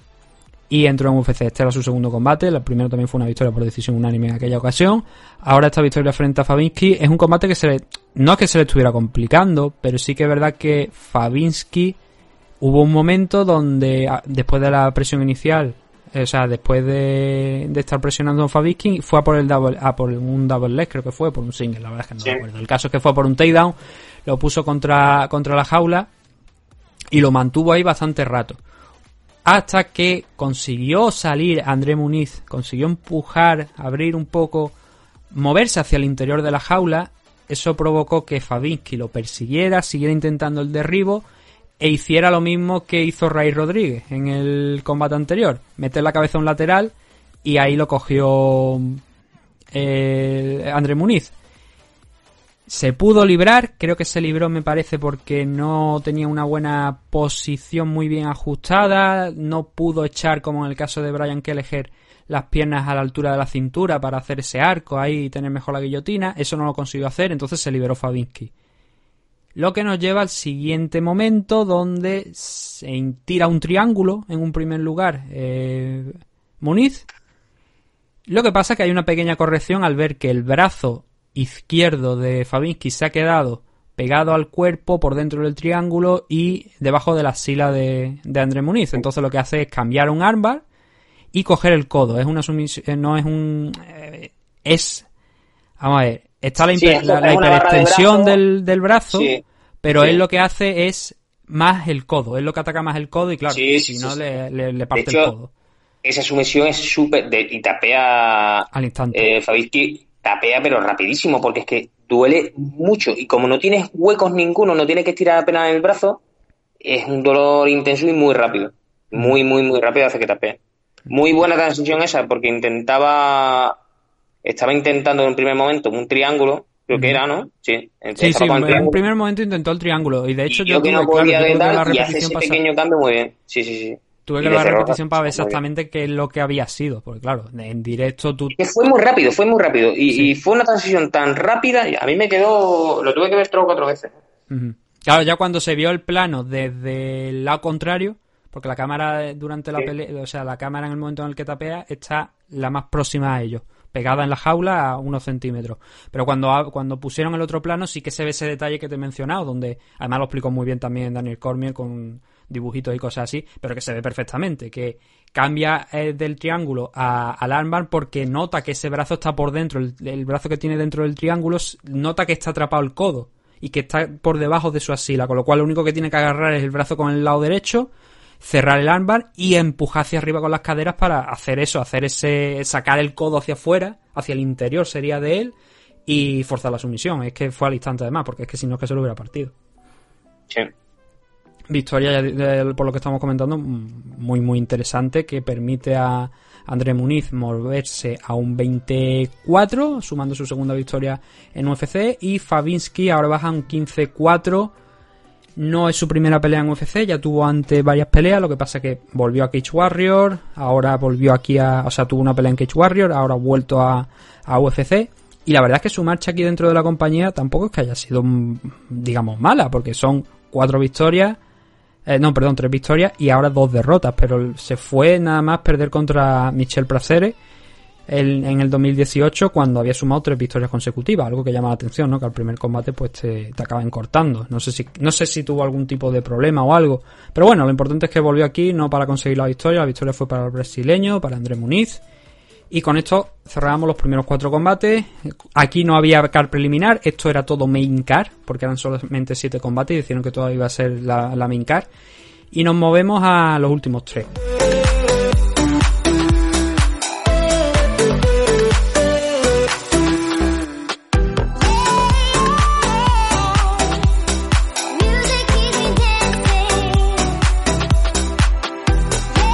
Quizás este siguiente combate era uno de los más interesantes de la noche. Y era el regreso de Michel Pereira a la competición frente a Celine y Madaev. Michel Pereira, que yo creo que a estas alturas conoce todo el mundo. Un tipo muy entretenido de ver dentro de la jaula. Victoria para Michel Pereira por sumisión, por un rear naked choke. Esto hay que decir que esto es un fallo del Sí. árbitro. Y eso Muy, es indiscutible. muy, esto muy es un fallo del árbitro. No hubiese cambiado nada, Realmente, porque además fue en el. casi acabando el asalto, Sí. en el último minuto, creo. Pero sí que es un fallo clamoroso. Uf, fue un error muy grande, ¿eh? Sí. muy, muy grande. Además, Pereira fue superior a, Celín, pero, pero desde el minuto uno.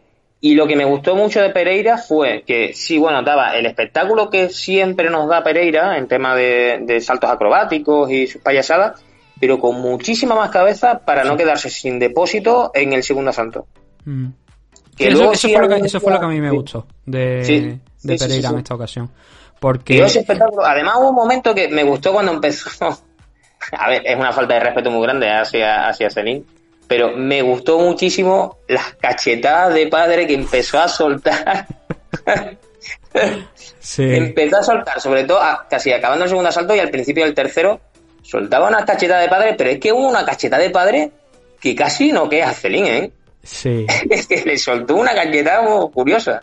sí, como la, no como las que suelta ni, eh, Nick y Nate Díaz, porque ellos la dan más abierta, más, con más Sí, de no, no, hecho, no, y más seca a lo mejor, pero el guantazo que le soltó...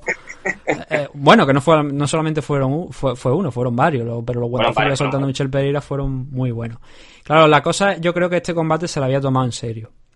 ¿Por qué se lo había tomado en serio? Porque perdió en su segundo enfrentamiento aquí en UFC, perdió contra Tristan Connelly, que no es nada del otro mundo, y dio mala imagen, sobre todo lo que destacó mucho, y que tú mismo lo, has hecho hace unos segundos, que el cardio no le aguantó, que se desinfló totalmente, y luego perdió aquel combate contra Diego Sánchez por un rodillazo ilegal. Entonces, eh, con eso en mente, necesitaba la victoria aquí, sí o sí. Había estado picando a Celine eh, a lo largo de todo el tiempo. De hecho, tuvieron un altercado en los pesajes. Y aquí, al final del primer asalto, se volvieron a encarar. Y yo creo que por eso entró en este juego también Michel Pereira, de burlarse un poco de él. Es una falta de respeto. Es verdad, a mí eso no me gusta, por ejemplo. Contribuye mucho al espectáculo, pero eh, creo que no era necesario. Contribuye muchísimo al espectáculo, lo que es el circo, pero no al deporte. Sí. Sí.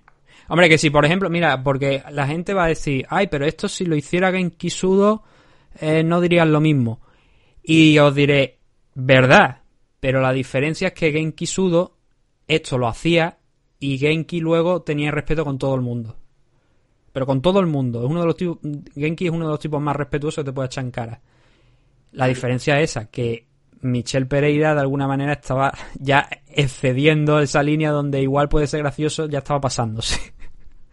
Pero bueno, independientemente de eso, como no estamos aquí para juzgar ese tipo de actitudes, sino para realmente comentar lo que pasó y cómo lo vimos, el combate de Pereira es muy bueno. Es muy bueno. Si hay una palabra que, que defina el enfrentamiento de ayer fue precisión. Y Madaev era, tenía el background de campeón, de- no sé si era campeón, pero sí que había tenido un background bastante interesante de, de boxeo. Y desde luego aquí no lo lució. No sé si es porque, claro, es un es de boxeo mucho más tradicional y Michel Pereira es un Sí. tipo que te complica mucho las cosas. Es muy difícil. Es muy Mm. difícil meterte un boxeo contra Pereira, un tipo que se mueve tantísimo, que es que no para todo el asalto, moviéndose, saltando. Es que además son golpes tan poco ortodoxos que no te lo esperas, que es muy jodido Pereira. Y ahí vamos, Muy- ahí, va- ahí vamos con, la- con las claves, creo yo, que precisamente una de esos, los movimientos de, de Pereira. Pereira ya estuvo mucho más rápido que, Imadaev. Sí. Se lo comió en los tres asaltos. Estaba mucho más rápido, mucho más ágil y me daba la sensación que incluso era más pesado que él o que incluso... Sí, siempre. Es que este no es un 7 del 7, tío. Este eh, en un peso medio es Sí. donde quizá quizá encuentra gente de su tamaño, pero es que en 77 kilos, en peso welter, joder, es que es muy grande el bicho. Es muy grande y encima se mueve tan bien. Es un tío muy complicado para la división, ¿eh? Sí, sí, sí, no. eh, Y, si al final cuaja este tipo, pronto, muy pronto yo creo que lo vamos a ver en los rankings. Si sigue así, si sigue con esa cabeza tranquila, como, como la pelea que hizo ayer, claro, es que tampoco sé cómo funcionará en el suelo Pereira, porque yo no recuerdo ninguna pelea que haya llevado a- al mm, suelo. No, aquí no, pero fuera sí que... Lo que pasa es que, claro... No, pero en en One no recuerdo yo ninguna pelea de No, Pereira en, que... en One no estuvo, en One no estuvo. Estuvo en, en Raw, en, en Corea. perdón, sí, sí, en No, en. Corea no llegó a, no, no llegó a tener que, que llevar la pelea al suelo. Pero sí que en alguna ocasión lo ha hecho y claro, tampoco sabría decirte porque mm, no es al, no es lo común, no es lo normal de, Sí. de Michel Pereira. Y obviamente si le funciona bien el, el striking no tiene la necesidad de acudir a eso. Y es lo que tú has dicho, es la duda, ¿no? De cómo funcionará el suelo de, de Michel Pereira. Esa es una incógnita que tendremos que ir viendo en los próximos combates porque, claro, yo- es que yo, es eso, ¿no? Estos combates están muy bien. Lo han puesto contra un striker y tal, pero tenemos que ver también a, los luchadores en, contra la gente precisamente más complicada para su estilo. Y en el caso de Michel Pereira, yo creo que es obvio que lo que está deseando la, bueno, está deseando la gente, el nivel de dificultad siguiente para Michel Pereira es el enfrentarse a un grappler. No digo que lo vayan a sentar directamente, lo vayan a meter en la jaula contra Demian Maya, pero sí que obviamente es un grappler. A partir de ahí, pues iremos viendo lo que cómo se mueve. Creo que con Eli, cuando peleó contra él, eh, me parece que estuvo trabajando el suelo, pero tampoco fue una cosa bárbara. No es un, como hemos dicho, no era un grappler de, excesivo nivel, era un luchador de excesivo nivel, mucho menos un grappler de un excesivo nivel. Entonces, lo que hay que ver es ese detalle, ¿no? Contra alguien más duro, cómo va a funcionar Michel Pereira. Ya no digo alguien más duro en tema de, nivel general, sino en grappler, que sea un grappler y ver cómo va a funcionar. Eso creo que es un- una clave importante de, de lo de ayer. Y Madaev, ya digo, superado por la velocidad. En otro de los detalles interesantes del combate de ayer de Michel Pereira es la precisión, sobre todo de los golpes. Tenía por aquí el, porcentaje de total de los golpes, fue un 57%. Creo que es un porcentaje bastante elevado. ¿Pero por qué es un porcentaje bastante elevado también? Sobre todo si lo comparamos con el de Madaev. Un 25% de los golpes. ¿Qué quería decir eso? ¿Qué, o sea, ¿qué quiere decir esto? Pues que Michel Pereira no solamente que estaba acertando la gran mayoría de sus golpes, sino que además con su movimiento estaba evitando la, la mayoría de los golpes de, de. Con todo eso, el- al final el de esto fue la tormenta perfecta, ¿no? En favor del brasileño. Y, y Madaev no se encontró en ningún momento. Jugó como quiso con el Michel Pereira en todas las distancias, incluyendo, hemos hablado del suelo, lo de ayer yo creo que no lo podemos considerar realmente como, o sea, como algo para medir el suelo de Michel Pereira. Pero sí que es verdad que, bueno, la potencia la tiene y que mandó a volar en el tercer asalto cuando quedaba, estaba eso, en el último minuto ya del combate contra Imadaev, que no iba a cambiar el resultado porque los asaltos anteriores habían sido todos a favor de Michel Pereira, siempre tirando del striking, siendo mucho más preciso y, como digo, evitando los golpes de, de Imadaev.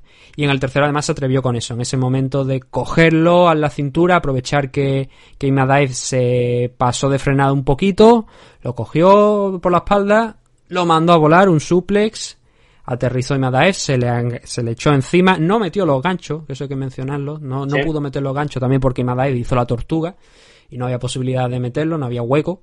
Y lo que sí fue, lo que sí hizo, atacar el, el mataleón, el rear naked choke, apretó, y aquí hemos mencionado, lo- o sea, aquí es donde viene la polémica, lo hemos mencionado antes, la parada es mala. Porque no tapea en ningún momento el ruso, y yo no sé qué vio el árbitro. Lo que vio fue un rebote del guante contra el antebrazo de, de Pereira. Eso fue lo que vio. Porque es que ya en vivo me sorprendió mucho. Yo pensé que le había dormido Hmm. a Celín. Digo, hostia, pues, pues le habrá dormido porque es que si no, no entiendo la parada porque no se ve que tapé ni nada. Y claro, yo cuando me veo a, a, a Celín que se mueve ya que, y que está quejándose, digo, coño, pues algo ha pasado. Y ya luego la repetición se ve como que es que él rebota el guante en un intento de defensa de... Sí, pero de- tampoco rebota una barbaridad, ¿eh? No, no, no, no. Yo sé es el, momen- yo sé el momento que tú estás diciendo. ¿no? Igual los oyentes no, que vean otra vez la finalización. Pero eh, tampoco rebota tanto como para pensar que. Es un rebote, es un rebote como pam pam. Eh, pero que no es que sea pam pam tan claro, eh, no, no es que tú Un choque. el- no, es un choque y claro, y se desplaza la mano un poquito más hacia atrás y luego intenta agarrar el antebrazo. Simplemente eso, porque claro, cuando estás ahí en ese momento, tú buscas fuerte el brazo y a lo mejor no agarras y lo que te hace es que rebote una- un poquito, se separe, se separa unos centímetros del antebrazo de tu rival y luego quiere agarrarlo de nuevo. Pues eso es lo que vio el árbitro. Me sorprendió muchísimo esa parada, además donde en el minuto en que estaban del tercer asalto, que, que faltaban eh, nada, que falta, que ¿cuánto faltaban? ¿Eh, ¿20 segundos? 20 segundos, 30? 21 segundos según el tiempo Claro. en el que se paró el combate. Es que no faltaba nada, Eh, me sorprendió mucho. No, pero a ver, de todas formas, es que no hubiera, no hubiera cambiado el resultado. No, Parar o no, da igual. La única diferencia que te puede hacer a lo mejor es que te den un performance of the night o que no te lo den. En este caso, Pereira sí que se lo dieron. Yo creo que se merece el performance of the night, pero no por en concreto por la sumis- por la finalización, porque No. es que la finalización es que no se produce. Que a lo mejor pase unos segundos y sí que te ves a Imada rendirse.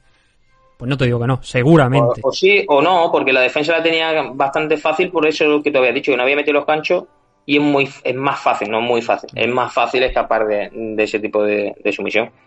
Eh, pero es que, de todas formas, lo que, lo que estamos diciendo que no hubiese cambiado absolutamente nada de resultado. Claro, porque Nada. si quitamos eso, al final el asalto es claro también para Michel Pereira. Daniel sí. Cormier hablaba de un 30-25. Yo creo que no. Yo veía igual. ¿eh? Yo A lo 30-27. mejor 30-25, sí, Quizá a lo mejor un 30, 30-26. Sí, pero un 30-25 me parecía. 120, no, no, pero escúchame, pero es que fue un espectáculo de Pereira, es que tampoco...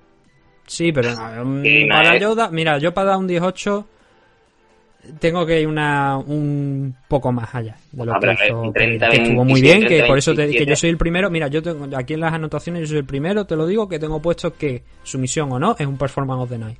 Porque Sí. sabía que fallos de Night obviamente no le, no le iban a dar, porque Imadaev no No, hizo bueno. prácticamente nada a lo largo de todo el combate. Pero un performance of the night tenía que caerle sí o sí. Y le cayó, por suerte. Pero que ya te digo que a mí los 30, a mí un 18, para mí hay que hacer algo más, la verdad, para darle el 18. Pero bueno, es mi, es mi, opinión personal, ya digo. Acepto cualquiera que, haya sobre el tema. Eh, lo curioso aquí, la, la noticia que, que me llamó a mí también la atención fue que cuando le preguntaron que, bueno, cuáles son tus siguientes pasos, lo típico que se hace, ¿no? Él dijo que quería enfrentarse por el Baddest Motherfucker contra Jorge Masvidal. Que bueno, Mm. Jorge Masvidal es actualmente el campeón de ese cinturón que no vale para absolutamente nada, más que para tenerlo Vale. en el Mira, ATT allí en vale. América Top Team y, y en, y en la casa de ¿Sabes su para vale réplica. eso? Eso vale pa- para, para pagar de una casa en Los Ángeles o por ahí. Para eso vale. Sí, bueno, claro, por Porque ganar, ganar, ganar pasta. Lo que pasa Sí, es pues, claro, Pereira- fíjate, no, no hemos hablado antes de lo de. Hemos hablado de lo de John Jones contra Brock Lesnar. Un poco, ¿no? Que es la noticia que estaba por ahí.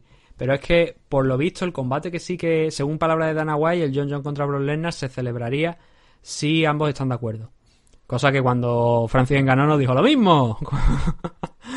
Pero la otra frase que dijo, el otro combate que se anunció en esa charla o que se habló en esa charla es que se había ofrecido a, se lo había ofrecido a Jorge Masvidal, me parece tanto a Jorge Masvidal como a Nate Díaz, una revancha, un nuevo combate. No sé para qué, porque no sé qué necesidad tenemos de volver a ver ese enfrentamiento teniendo en cuenta como lo fácil, ¿no? Que, que venció eh, Jorge Masvidal. Este enfrentamiento contra Michel Pereira, yo creo que puede ser interesante, la verdad, porque es verdad que Jorge ahora mismo está en otro punto. Jorge está en Sí. un punto en el que él está mirando más arriba y como debe ser, tiene que, yo creo que tiene que pelear sí o sí contra contra Leon Edwards. Yo creo que es el combate a hacer, no- solamente por la historia del aquel famoso three piece with a soda que le metió en, en Londres, sino que es un combate que ahora mismo, tras venir de la derrota a Jorge Masvidal contra Kamaru Usman, lo más lógico es que se enfrente contra Leon Edwards, si no quieren hacer que Leon Edwards se enfrente por el cinturón welter. Pero un combate contra Michel Pereira puede ser curioso. Si quitamos los rankings de por medio, porque además que Michel no está ni entre los cinco, ni entre los 15 primeros, pero si quitamos eso, el... puede ser un combate interesante. Porque Michel Pereira está mal de la cabeza y eh, Jorge Masvidal está en el mismo plano. Entonces, Bueno, bueno. competitivo, ya no sé, pero entretenido yo creo que sí que sería. Sería. Yo. Mira que yo con Jorge Masvidal tengo pasión. Me, me gusta muchísimo ese tipo. Pero contra Pereira yo creo que lo tendría fastidiado, ¿eh? ¿Tú crees? No sé yo, tú cómo lo ves. Hombre, es un tío, eh, a ver, es un tío grande, eh, Pereira. Pero es muy difícil. No, aparte de que sea grande, que yo creo que es mucho más grande que Masvidal, eh, es un tipo muy complicado para la lucha que hace Masvidal, que es de, de striker, de pegarte arriba. Es un tío que se mueve muchísimo, que, que es lo que estaba diciendo al principio del análisis de esta pelea, que es que te pega golpes muy poco ortodoxos, que te suelta... Es que es muy complicado, es muy complicado de medir. Y contra Jorge yo creo que lo tendría bastante fastidiado contra él. ¿eh? Mm.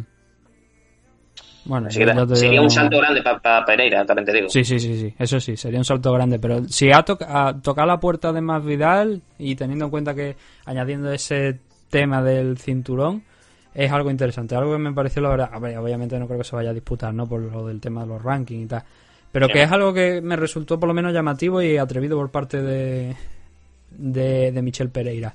No Hombre, creo que se lo vayan a dar, pero bueno, Viendo el tipo de lucha, viendo el tipo de lucha que hace, que no te sorprenda esta barbaridad y esta locura que diga, así que, Sí, no, hombre, por pedir que no quede, ¿no? Pero... que el tío está más, el tío está muy tronado, ¿eh? El tío está más tronado que, que, que una gaviota, así que.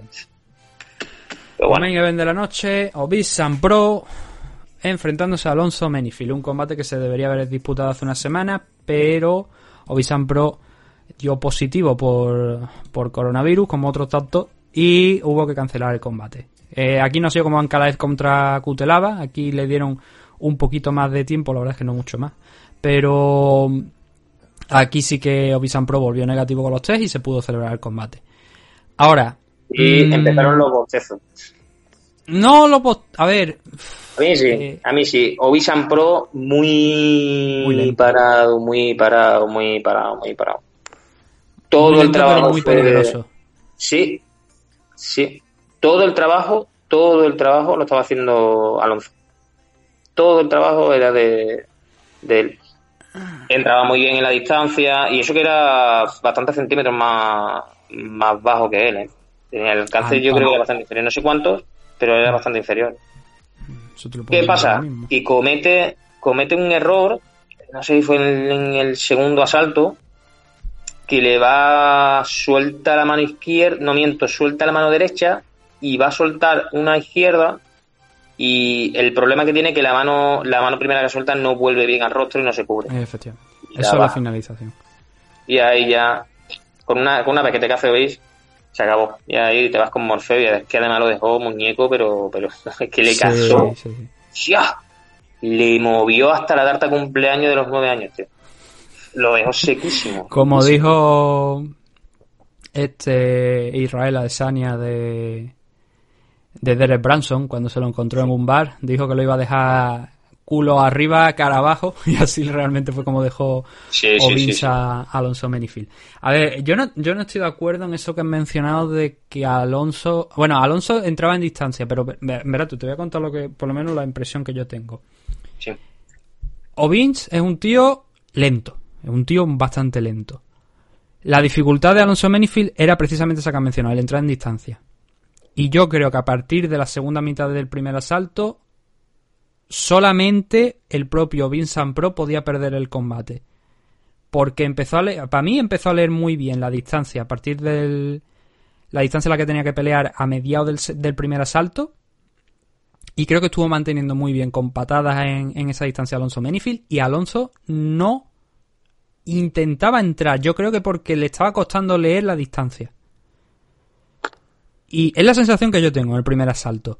Y por eso es lo que te he dicho que yo pensaba que ese combate lo podía perder solamente San Pro. O sea, de, de, de él liarla, no, está, no pelear igual de bien que había peleado en la segunda parte del primer asalto, manteniendo una distancia segura, donde no tuviera problemas ninguno, aprovechando esa ventaja de altura y de tamaño, que era bastante evidente, y de alcance, quiero decir, de altura y de alcance, que como era muy grande.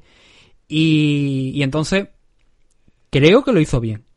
Ahora bien, en el segundo se complicó un poquito San Pro y, ya permitió o bien entrar o bien quedarse, porque era algo que yo también le estaba notando, que se estaba quedando a combatir a Menifield en la distancia de Menifield. No, si tú a ti te ha dado la... O sea, si tú ha- has visto que tú puedes dar un pasito atrás, sacar de la distancia completamente a, a Menifield, porque no llega con los golpes y de hecho es lo que provoca el caos al final, el pasito atrás que pega eh, San Pro, que es lo que le permite evitar el golpe y conectar la izquierda, eh, es un counter de libro. Si él hacía eso constantemente, Menifield no iba a tener ninguna oportunidad. Y ayer Menifield en el, estuvo no igual de tenso que Montana de la Rosa, pero sí que no, no daba esa sensación que había dado en las entrevistas de este es el combate que quiero, esta es mi oportunidad, tengo que ganar. Y no lo intentó tanto como yo creía que lo iba a intentar. También es verdad que era muy difícil que entrara por la distancia de, en alcance. Y eso lo explotó muy bien. La clave para mí de la victoria de Bryson Pro ayer fue el medir la distancia muy bien, el salir con ese pasito atrás y como tú mencionabas, no recogió la mano al mentón eh, y se encontró con, la, con el counter de izquierda que lo dejó... No estaba completamente cao porque no acabó cao, no, no le apagó las luces, pero sí que es verdad que estaba frito. O sea, si mm, Obisan Pro hubiese decidido en ese momento que podía pegar un par de golpes más y el árbitro no lo hubiera parado, no el resultado habría sido peor para Menifield. Yo creo que es eso. Yo no vi a Menifield entrar en distancia realmente. Yo vi a un San Pro que se estaba exponiendo. Pues quizá sea Pero, eso. pero, se estaba, pero te digo por qué se estaba exponiendo. Porque era demasiado lento y porque. Mírate sobre todo el segundo salto, que creo que si tienes la oportunidad de volver a verlo, porque es ahí donde yo acabé con es- esa sensación, sobre todo de. Bueno, en el primer salto ya lo tenía, pero en el segundo salto tenía esa sensación de que San de que Pro estaba midiendo. Esa era, esa Sí, era una que se opción está- que yo pero- barajaba de que estuviese midiendo Ovins a, a, a Menefield, pero es que lo veía tan superior, yo- te lo digo en serio, ¿eh? Yo veía tan superior a Menefield que, que, que dije, joder, tío, es que pero estaba muy parado, muy parado, muy parado. Quizás sea eso lo que tú dices. Él se veía lento, él sabe que es mucho más lento y diría, vale, espero el contragolpe y lo voy midiendo, lo voy midiendo hasta que entre Sí. y lo cazo. Sí, pero lo, lo- lo que yo te estaba señalando, eh, o sea, lo que te estaba comentando, no Sí. era tanto como eso, eran los intercambios que se producen en el segundo salto. Donde Obisan Pro, es lo que te, te- te estoy mencionando, ha estado yendo hacia atrás durante varios, incluso controlando el centro, midiendo muy bien la distancia, y de repente, por algún motivo, decide que se va a quedar clavado en el suelo contra un luchador que es más rápido en, en esos intercambios. Y es ahí donde estaba el peligro. Porque si tú te estás saliendo de la distancia de Menifield, estás anulando el posible daño que te puede hacer, porque es que básicamente, si quitamos eso, Menifield iba a pasar un combate que iba a ser muy putas, porque como te digo, es que no, te- no entraba en distancia. No, o sea, le, le iba a costar entrar en distancia, mejor dicho. Se quedaba sin nada. O sea, se quedaba sin nada. Obisan Pro podía controlar el combate como le hubiera dado la gana. Y al final la finalización se produce, pues como estamos diciendo. Da ese pasito atrás, le conecta a la izquierda porque no recoge bien la derecha y se encuentra con el caos. Ya no, no hay mucho más. No es que no hay mucho más que, que comentar al respecto. Y esta es la victoria de, la primera victoria de Obisan Pro en su regreso a las 205 libras. Porque hay que recordar que en el combate anterior peleó en 265, lo que creo que fue su debut en 265 en UFC. Una decisión dividida contra Ben Rockwell. Para mí fue polémica. Yo creo que Sam Pro incluso podía haber ganado ese enfrentamiento. Pero bueno, la estadística oficial es que perdió. Y Alonso Menifield suma dos derrotas consecutivas. Ganó su contrato en el Contender Series de, en UFC. Creo que lo ganó. Volvió a. Sí, lo tuvo que ganar por cojones. Peleó dos veces aquí antes de. O sea, peleó dos veces después en UFC. Ganó esos dos. Y en los dos últimos combates ha perdido contra Devin Clark y ahora más recientemente, ah, en el día de ayer concretamente, contra Obisan Pro. Era el combate que quería Menifield, no pudo ganar, esto lo hubiese supuesto un buen salto en la clasificación desde luego, o sea, no sé si a lo mejor para entrar en el ranking de 205 libras, pero por lo menos ahora que está bastante abierta sí que le habría supuesto un buen inicio. En el caso de San Pro no sé si lo rankearán otra vez en 205 libras porque realmente sus dos últimos combates en 205 han sido victorias, quitando esa, ese combate entre media que tuvo con Ben Rockwell en las 265 libras y le preguntaron qué es lo que quería hacer y él dijo Obisan Pro que él está listo para pelear mañana mismo, o sea, mañana mismo nos dijo, pero dentro de, de la semana que viene si hace falta que él estaría dispuesto a, a pelear, que definitivamente quiere pelear antes de final de 2020. La cuestión es en qué punto encontraremos a, a este hombre, a San Pro, si lo rankearán, si no lo rankearán, pero como te decía, es un es ahora un buen momento para los luchadores de la división de la Heavyweight con la marcha a la Heavyweight de, de John Jones, muy abierto todo, dentro de una cuestión de dos semanas me parece que tenemos el Dominic Reyes contra Jan Blachowicz y ahí se decidirá un nuevo campeón. A partir de ahí pues veremos ¿no? cuáles son los siguientes pasos. Allá hay varias ideas, Jiri Prochaska seguramente va a estar ahí con la caña para ver si, si puede a un, a un title match, pero bueno, de momento es eso lo que tenemos con esa victoria de, de Pro.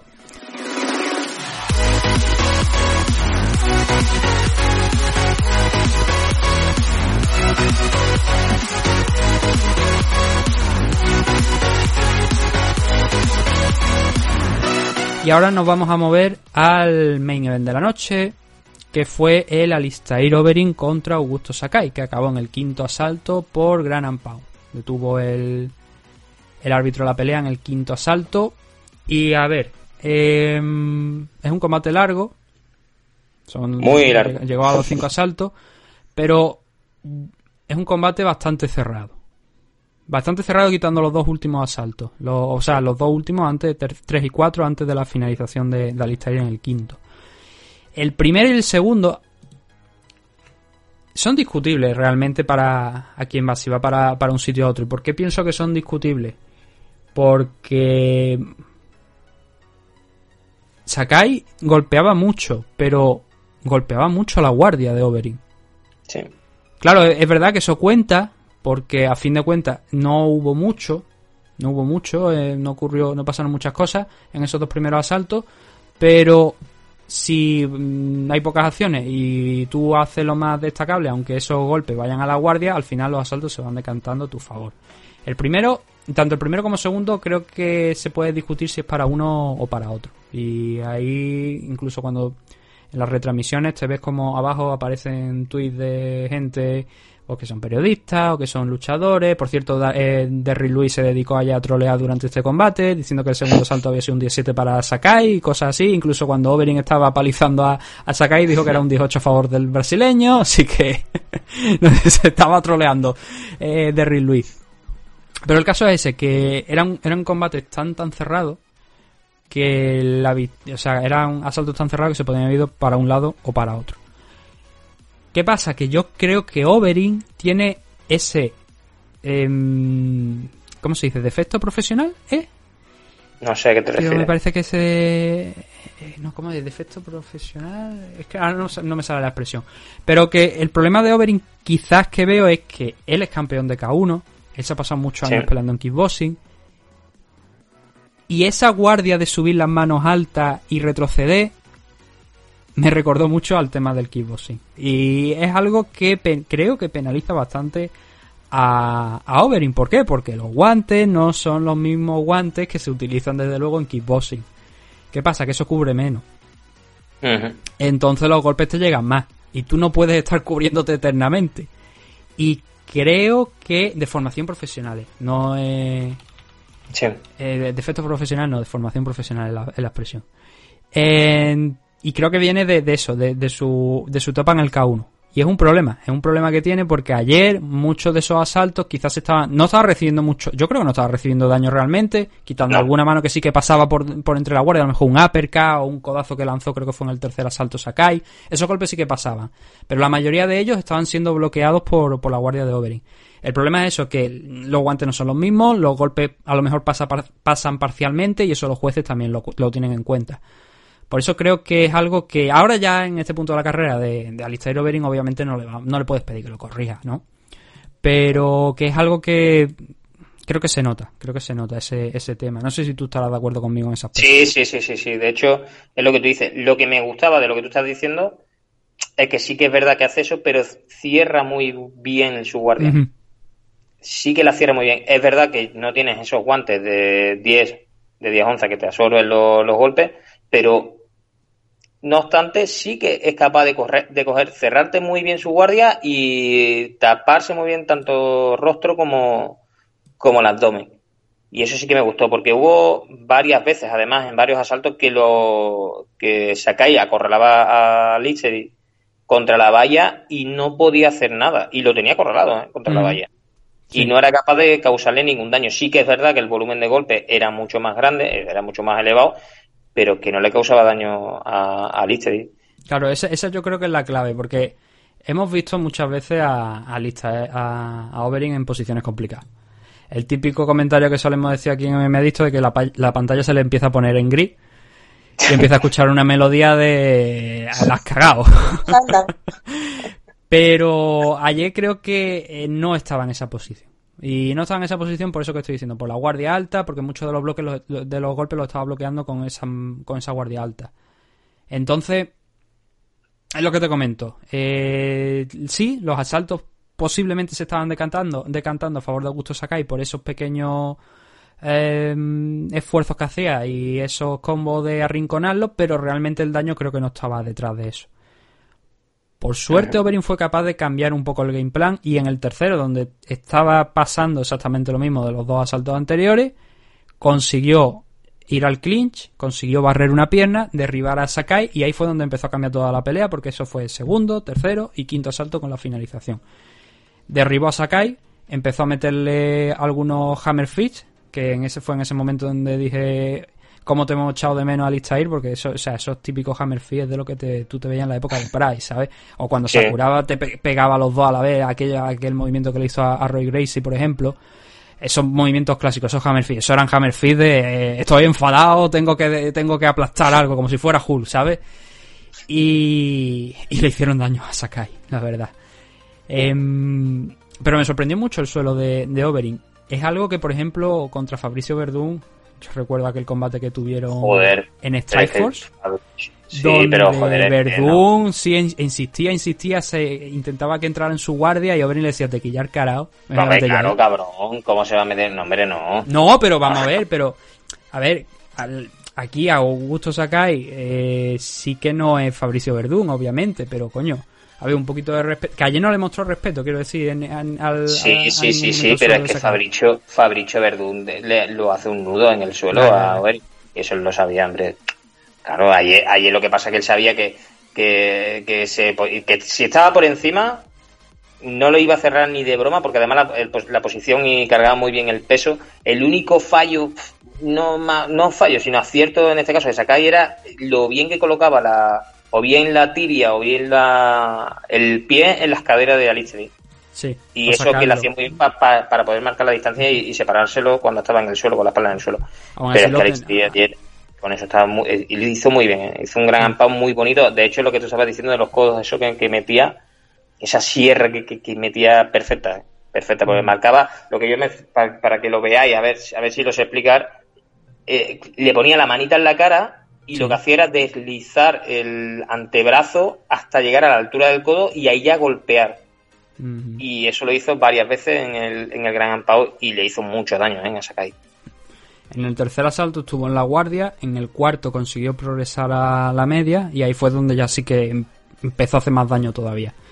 Y, eso fue en el cuarto, en el tercer asalto fue cuando llegó a la guardia, cuando fue el primer takedown, en el cuarto fue cuando volvió a derribarlo a mitad de- del asalto y eh, ahí empezó ya a hacer daño. Ya Sakai iba, yo creo, absorbiendo demasiado daño y cansándose por los esfuerzos de los asaltos anteriores y Overing estaba pues prácticamente no no impoluto, pero sí que bastante con bastante energía.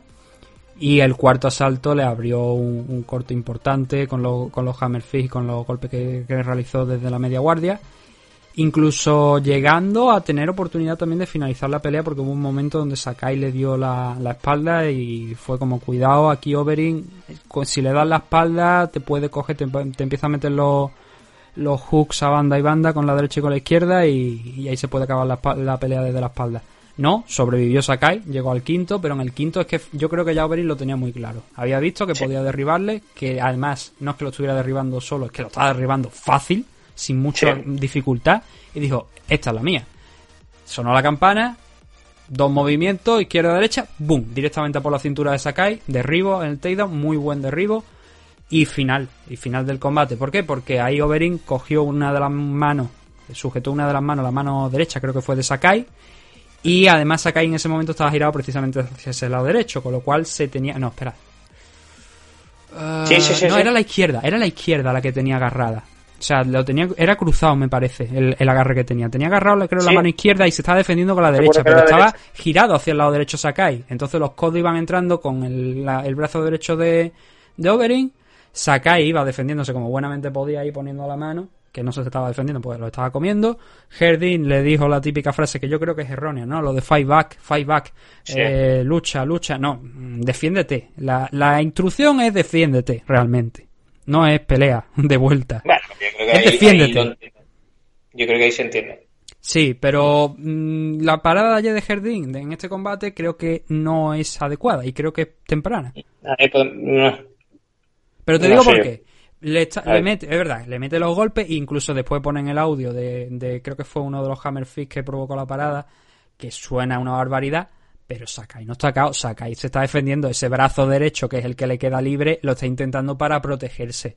Lo está intentando utilizar para protegerse. Entonces, si tú ves que el luchador se está protegiendo, que no está desconectado del combate, mm, vale que son heavyweight y puedo entenderlo por ahí, pero creo que Herdin se apresuró un poco a parar la pelea. Creo que A ver, hay que Mm. decir que Herdin eh, siempre peca mucho de, de protector, llamémoslo así. De que en el momento que ve que pueden causar o están causando mucho daño a un luchador, para la pelea y ya está. Precisamente es al Y eso es una, contrario, una de las cosas que me gusta de Herdin es eso. Manu, Manu, para, de para, que para, pese- para. Precisamente es al contrario. Lo, que- lo últimamente, mira, te voy a contar lo que, lo que yo Sí. pienso que, que pasó ayer. Tú, de esto, esto lo hablamos una vez. Sí, esto lo hemos hablado nosotros. lo que pasó en Abu Dhabi con, con Dan. Hardy. Sí, Dan Hardy le dedicó un vídeo de una hora sí. a criticar a Jardín y también a otras decisiones arbitrales, no solo de Jardín, pero un vídeo de una hora. ¿Vale? Yo creo que a nadie nos gusta que en nuestro trabajo nos hagan un vídeo de una hora criticándonos todo Pero- lo malo. Es que a eso me refería yo, porque lo de Jardín decían de que Jardín estaba parando las peleas muy pronto. No, tarde, tarde. Tarde, ¿De coño. Lo que, lo que, el incidente sí, con Dan Hardy. Hardy fue, fue en Abu Dhabi porque ah, creo que era Jay Herbert, me parece, paró la pelea tarde. Y esa pelea la paró, la- esa pelea la paró tarde. Y ahí no tengo discusión ninguna. Pero creo que, de alguna manera, ese vídeo de Dan Hardy de una hora y esa polémica están empezando a influir demasiado en Herding.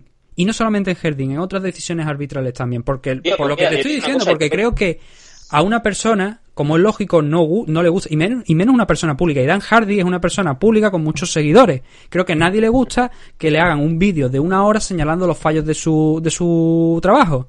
Y más un trabajo además que Dan Hardy debería haberlo pensado porque es un trabajo súper complicado. Verdad que la vida del luchador está en tus manos también, por si para el combate más tarde. Pero, la pero estás añadiéndole una presión. Estás echándole a la gente, a mucha gente que opina a lo mejor como tú, como Dan Hardy, que eres una figura pública, que te sigue mucha gente en redes sociales, que saben quién, es, quién eres, creo que estás presionando, estás ejerciendo una presión que a lo mejor él no busca, pero que sin querer la estás ejerciendo sobre Herding. Y yo lo dije hace unas semanas, creo que esa crítica de Dan Hardy nos va a llevar a paradas más tempranas. Y creo que lo hemos estado viendo últimamente. Creo que esas paradas más tempranas las hemos estado viendo últimamente. Y creo que ayer precisamente es una parada temprana. Creo que se podía haber dejado unos segundos más. Que sí, que dice, no, es que los golpes de, de Oberyn son muy buenos, lo he dicho aquí, los golpes de Oberyn son muy buenos, estaban entrando. Pero, primero, ¿está sacado y cao? No. ¿Se está defendiendo? Sí. Entonces, ¿por qué paras el combate? Es lo que yo, es lo que yo estoy Pues, criticando. esto ya hemos tenido el debate muchas veces, porque tú puedes estarte defendiendo, pero sufrir unas lesiones muy graves. Y eso, el que está ahí arriba es el que lo está viendo. A mí, yo te digo una cosa. Eh, tener un arbitraje como el de, como el de Hardy, en- a mí me tranquiliza mucho. De hecho, es que yo siempre he considerado de que Hardy es un tipo, un árbitro Hardy muy no, protector hacia el luchador. Que es un tipo muy protector hacia los luchadores. ¿eh? Yo siempre he visto que han tenido paradas. Hay eh, el otro calvo este de perilla que es alto, ¿cómo se llama? El... Ay, no me acuerdo, tío. Calvo de perilla. ¿Árbitro dice? Sí, sí, sí, sí. Dan Miragliotta, supongo que estarás diciendo que es calvo. Sí, pues era El él. de la cadena por sí fuera. de- ¿El de qué? El de la cadena por fuera, la cadena de plata. Ah, pues no sé, tío, si llega cadena de plata. Sí, bueno, que hay, hay muchos hay cuando que, que retrasan, retrasan muchísimo. Hay muchos que retrasan muchísimo la parada y, de- y para mí eso es un error. La parada de ayer, pues, bueno, podemos entrar en debate de que si podía más, si podía menos. Al final, en la posición en que estaba Overing, era seguir castigando porque además la parada fue en el No, fue, El fue, fue al inicio, sí. Fue, fue al fue al inicio inicio del quinto asalto, en una posición donde Sakai lo tenía muy jodido para salir. Y unos golpes que, que, que ya venía de haber estado sufriendo unos golpes en el último minuto del asalto anterior y volvía otra vez a lo mismo, a los mismos golpes, al rostro, a la cara. Que me- a mí la parada no me parece mala. A mí me han parado peleas de esa manera así, No, y coño, al principio sí no- cogía, una- pero luego es dices, coño, que lo hace por mi bien. No es una parada horrorosa, no es una parada que vaya a pasar una de las peores de la historia. No estoy diciendo eso. Estoy diciendo que creo que se están empezando a parar los combates demasiado pronto y que se están empezando a cometer errores. O combates El que se pueden permitir un poquito más porque Sí. hemos visto situaciones donde se han permitido mucho más Sí. y sin pasar absolutamente nada. Bueno, Entonces, el- yo mira, creo que ayer- El error de Pereira, el error de Pereira contra Felipe, pues puede ser. Que sí que ese arbitraje esté ya influido porque diga, joder, tío, que me está tapeando, que se me duerme el tío después de haberme tapeado y entonces ya ahí tenemos debate. Sí. Pues vio el saltito ese y como están en tantísima tensión, pues eso es lo que ha provocado ese, ese vídeo de una hora, como tú bien has dicho, de no solamente de, de Jardín, sino también de, de más, de más árbitros. Mm. Claro, eso es lo que yo quiero decir. Eso es lo que. A mí la parada, ya te digo, Sí, sí, que yo creo que se podía haber permitido un poco más. Que es mala, no es, desde luego, no voy a decir que es mala, no voy a decir que es de las peores. Sí que voy a decir que creo que se podía haber permitido un, un poco más. Por eso, por, primero, porque se está defendiendo. Y segundo, porque no. O sea, primero, sobre todo, habría que poner si está KO o no. No está KO, vale. ¿Se está defendiendo? Sí. Entonces, si se está defendiendo, yo creo que se podía haber permitido un pelín más. Y que no habría pasado nada. Porque hemos visto cosas peores. Eso también te lo digo. Pero bueno, que para al final, para el caso, no, no, no cambia la decisión. Las victorias para Alistair Overeem frente a Augusto Sakai en el quinto asalto, como hemos dicho. Ahora Overeem entra en una racha de dos victorias. El combate... Mira, por ejemplo, el combate de Jairzinho. Lo hemos mencionado también muchas veces. El Jairzinho contra, contra Alistair Overeem. ¿Aquel combate a ti no- de verdad no te parece que estuviera parado pronto? Le metió una mano, Jairzinho se va, a- Alistair Overeem cae Sí. y Overeem se está recuperando cuando precisamente creo que fue Dan Miragliota el árbitro, efectivamente Dan Miragliota, lo detuvo, detuvo esa pelea. A mí esa pelea me pareció horrorosamente parada. Ese sí que me Ah, parece, eso sí que me parece un fallo gordo. Estaba ganando, creo que estaba ganando Alistair y ganando faltaban 10, 20 segundos. Ni Una- 20 muy segundos, poco. 4. 4 Sí, hasta segunditos acabar el faltaba. combate, sí. Y porque Miragliota vio que Jairzinho se fue de- del sitio tras pegar la mano y que Overeem cayó, no valoró ni si se estaba recuperando, ni se podía continuar, ni el tiempo que quedaba, ni nada. Y le no una victoria a puede Alistair Overeem. Eso no se puede hacer porque, porque, claro, pues mira, le quitaste una... es que cambia to- to- totalmente el rumbo de la Claro pelea. que porque en cambia, claro que cambia. Es que ahora mismo Alistair Overeem no estaría peleando ni con Walt Harry ni con Augusto Sakai. Es que ahora mismo estaría por lo menos con... Bueno, si, si le diéramos a victoria contra Jairzinho, estaría en una racha de cinco victorias consecutivas. Sí, Ahora solamente está una de dos. Porque una mala decisión arbitral, o por lo menos muy cuestionable, le visló esa, esa victoria. Ponte que Augusto Sakai por lo que fuera y saca una sumisión brutal. Que no creo. Pero ponte que, lo saca. Podía Y tú has parado el combate dos o tres segundos antes, simplemente, pues no sé, porque has visto de esto, lo has valorado y tal y cual. Que sí, que sí, que sí, que podemos entrar en ese debate, Nathan, pero que yo me pongo, y, y estoy totalmente de acuerdo con lo que estás diciendo y te entiendo, pero que yo me pongo en el papel de ese señor que está ahí arriba, que depende eh, de él la vida de dos luchadores, y también entiendo muchas veces las paradas, por el miedo a, ¿sabes? ¿Sabes lo que te digo? Por el miedo a que, no solamente a las críticas en sí, sino por la responsabilidad que tiene hacia, hacia, hacia los atletas. Mm. Por eso te digo que entiendo tu punto de vista, pero también entiendo el punto de vista del, del, del árbitro que está ahí arriba. Mm.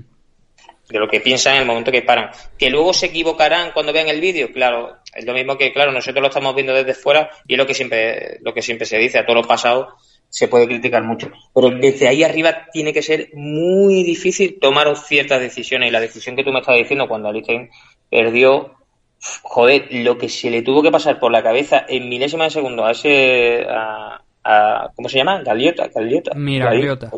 Miragliota. A Miragliota. Joder, qué nombrecito. Pues lo que se le tuvo que pasar por la cabeza fue, uf, eh, cuatro segundos para acabar. Además, Alistair, que estaba ganando la pelea, pues, pues. El Sakai, pues bueno, ahora había, ya había perdido aquí anteriormente. Bueno, no, aquí no. Aquí en UFC no había perdido, estaba invicto. Llevaba cuatro victorias consecutivas. Chase Sherman, Andrei Arlovski, Marcin Tibura, Blago Ivanov. Y esta ahora ha sido su primera derrota aquí dentro de UFC, su segunda derrota a nivel profesional. La anterior había sido contra Chase Congo en Bellator. Y ya ves tú, Chase Congo venciendo, venciendo a alguien en 2000. ¿Cuándo que aquello fue? 2017. Bueno, en 2017 todavía tenía algo de cardio. Lo que no fue normal fue que Chase Congo venciera a Minakov. Eso sí que es lo que no, no, nunca llegaré a entender cómo se produjo. Se llegó a producir eso. El- en los rankings han sacado a Cormier ya por fin. Entonces ese 6-9 que estaban dando ayer no es 6-9, es 5-8. Y ahora supongo que después de la actualización de esta semana. Bueno, es que no. Porque es que Overeem es que no puede llamar. ¿Por qué no podía más? Porque tenía Francis Ngannou, Carty Blade, Jairzinho y Derrick Lewis. No podía más. Es que no puede subir. Sí. Es, es así. O sea, Alistair Overeem ahora mismo no puede subir en los rankings por mucho que lo intente. No, veremos que único lo que- veremos, ¿no? A lo mismo- lo mismo corrigen y lo mismo... No, no, no pueden corregir nada. Es que no pueden, es que no pueden, porque es que la- por lo menos, a lo mejor por delante de Derrick Lewis, claro, ahora entiendo también porque estaba Derrick Lewis eh, troleando anoche y diciendo que era Sakai el que estaba ganando, porque a lo mejor está viendo también ahí en el horizonte un enfrentamiento contra Overeem, que es factible. Pues mira, De hecho, la- pues sí, sí, sí. No sé si Es más, puede ser que- combate programado dentro de... ¿De Ridley? Sí, me parece que no, creo que no tenía... Yo no he visto nada por ningún lado. ¿eh? Eh, No, esto se mira rápido para ver si hay algo, pero yo creo que no, me parece que no tenía nada. No, sí, sí, sí, sí, sí que lo tiene, contra Carty Blade el mes que vi, eh, no, dentro de dos meses. Bueno, Sí, eh, está bien, Pero, ¿no? Pero claro, eh, el lo siguiente sería lo siguiente sería Overeem y en el caso de que falle Carty Blade o falle o falle Derrick Lewis eh, sí. ahí Pero que te digo que, salto que Blade no se ha enfrentado contra... Contra Overeem sí y, y perdió Alistair. Sí, y Lewis contra No. Curtis Blade no se ha, no se ha Ah, contra. Carty Blade no. Y Luis contra Overeem. tampoco, que yo recuerde. Así que ese sería un combate nuevo. Pero vaya, sí que yo creo que estaba troleando por eso. Porque no era Sí. normal las puntuaciones que estaba dando. El Sakai es lo que te digo. Sakai sí que supongo que bajará algo. Pero bueno, eso es la división heavyweight que ahora mismo y encima con, con la subida de John Jones va a haber que manejar mucho. Y va a haber que alterar mucho. Desde luego espero que no Oye, se- John le tienen que dar un hueso. Sí. A John no le van a dar Brock a cualquiera. A Brock Lesnar le van a dar. Eso Como se ponga caja, a tiro, pero ya lo ha dicho, es que este lo ha dicho, como se ponga a tiro y él lo hace este, eh, sí, pero es que Brock Lesnar tiene, no sé cuántos años tiene Brock Lesnar, yo creo que tiene por encima de los 42. joder, pero es que se te tira Brock Lesnar encima y ¿qué hace? Que- Eh, hombre, a ver, es una prueba, es una prueba buena, pero John, John tiene muchísima más técnica, por mucho Sí, que sí, sea sí, su primer joder, combate pero heavyweight todo lo que tú quieras. Brock claro, si Brock No Lesnar no tiene- nada. claro. O sea, vamos, es que si yo, yo no puede comprar Lesnar, entonces tiene un problema. Un problema gordo. Pero bueno, Póntelo la- contra ya. La división heavyweight está como está. Ahora mismo ha entrado Tanner Bosser en, en la posición número 15 por aquello de que Cormier ha salido. También está justificada esa posición número 15 de Tanner Bosser, la verdad, visto lo, lo último. Y desde luego supongo que algunos de todos estos luchadores que están aquí en Ranking Heavyweight no ponen fotos de diciendo que van a pelear para luego borrarlas porque se han ido de la lengua. El caso, Performance of the Night. Eh, cuatro, se han ido cuatro, no ha habido fallo de Night. Los cuatro han sido para Brian Kelleher, André Muniz, Michel Pereira y Obi Sampro. Por esas finalizaciones que han tenido todos. Aunque la de Michel Pereira fuera muy cuestionable, yo creo que también eh, merece el, el Performance the Night porque la actuación globalmente fue muy buena. Así que si no se lo hubieran dado habría sido también injusto. Y bueno, la sumisión supongo que ayuda un poquito también a ello. Lo siguiente que tenemos es el UFC Fight Night de la semana que viene, que va a ser Michelle Watterson contra Angela Hill en el main event. Creo que porque, sí, porque Tiago Santos, no, Glover Teixeira ha sido el que ha positivo por COVID y entonces ese combate contra Tiago Santos que iba a estar en el main event se ha retirado. Entonces ha actualizado, se ha puesto Michelle Watterson contra Angela Hill a 5 asaltos y es un evento que podríamos decir tranquilamente que el main event no es el evento está bien, se coge la cara y está bastante bien, la verdad, va combate por combate y dice, pues, llamativo, hay sus cositas aquí. Ese sí ya contra Julia Ávila se ha pasado a la semana que viene. El que hemos hablado al principio, que al final del combate, pues parece que se va a celebrar el Ávila contra Uban la semana que viene y algunas otras cosas que son interesantes, pero no son nada espectacular. Y desde luego que caiga ese Tiago Santos contra Glover Teixeira no ayuda globalmente a la CAR, que va a ser una CAR interesante, pero bastante mediocre y difícil de vender desde luego si fuera un pay-per-view. Sí. Eso lo comentaremos la semana que viene. Así que lo vamos a hacer ahora va a ser despedirnos, hacer un, un cortecito y nos despediremos aquí en este Menadito 300.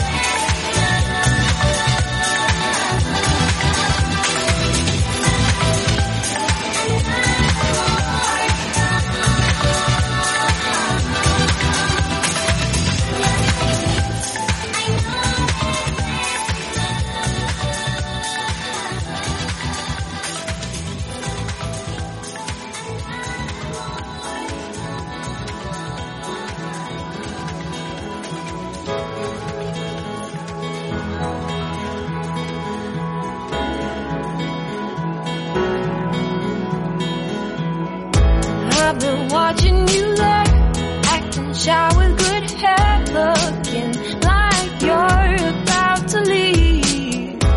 I got tricks up my sleeve, you don't play games with me. I made plans for the both of us. Timing has never been my strength, ain't it strange? Nos despedimos ya en este número 302 del de programa y hemos estado poquito tiempo, creo yo. La verdad es que ahora mismo no tengo tanto control porque ha habido, vosotros no lo habéis notado, pero ha habido varios cortes eh, de la llamada, o sea, de la charla y luego cuando los monte me daré cuenta cuánto, cuánto tiempo hemos estado, pero eh, interesante, hemos hablado de, de todo el está evento. bien, intenso. Sí, no teníamos noticias especialmente destacables que Bueno, a ver, que digo, la pena. que, que, hermano, que digo, digo cortito, pero que es que hora y media, más o menos, habrá caído, hora y veinte. Eh, te lo puedo decir, a ver. es que claro, decimos cortito porque... sí, tranquilamente, uh, o, o más de hora y media. Lo que te dije al final. el MMA del programa 300 cuando fueron cuatro horas, Sí, con cuatro horas y pico, Sí, y los, los programas nuestros... ¿Haremos alguna vez un programa inferior a una hora? No. De Patreon sí, de, de esto no. Ah, de Patreon sí, En la vida. pero de análisis, jamás. No, no se puede. No se puede, es que es imposible. Hombre, a ver, poder se puede. Pero ya sabes, claro, cómo, ya si sabes te cómo se a puede. te pones a leer la CAR y quién ha ganado, y eso también... sí, sí, sí, sí. y, y pelotazo cósmico, ¿no?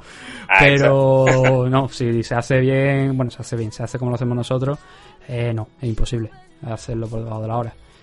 Entonces, nada, lo vamos a dejar a- aquí ya y nos volveremos a escuchar entre semanas con lo que tengamos por aquí, ese evento que hemos dicho que vamos a, a tener. Y la semana que viene, pues el fin de semana, pues hablaremos de, de este próximo evento. Ya se va acercando ese pay-per-view, que se va a celebrar, por cierto, allí también en, en Abu Dhabi. Va a haber todo un mes entero en Abu Dhabi, desde UFC 253 hasta UFC 254. Se van a celebrar todos allí también otra vez nuevamente en la isla, así que no descartéis ver alguna cosilla por ahí. Esperemos que sea así, si no, pues no pasa nada, porque ya digo, hay gente que está borrando fotos donde afirmaba que iba a pelear inmediatamente, eh, inminentemente, de forma inminente. Así que nada, un saludo a todos. Gracias a Manu por haber estado aquí. Como siempre, un enorme placer. Y nos vemos la semana que viene con mucho más MMA Adicto.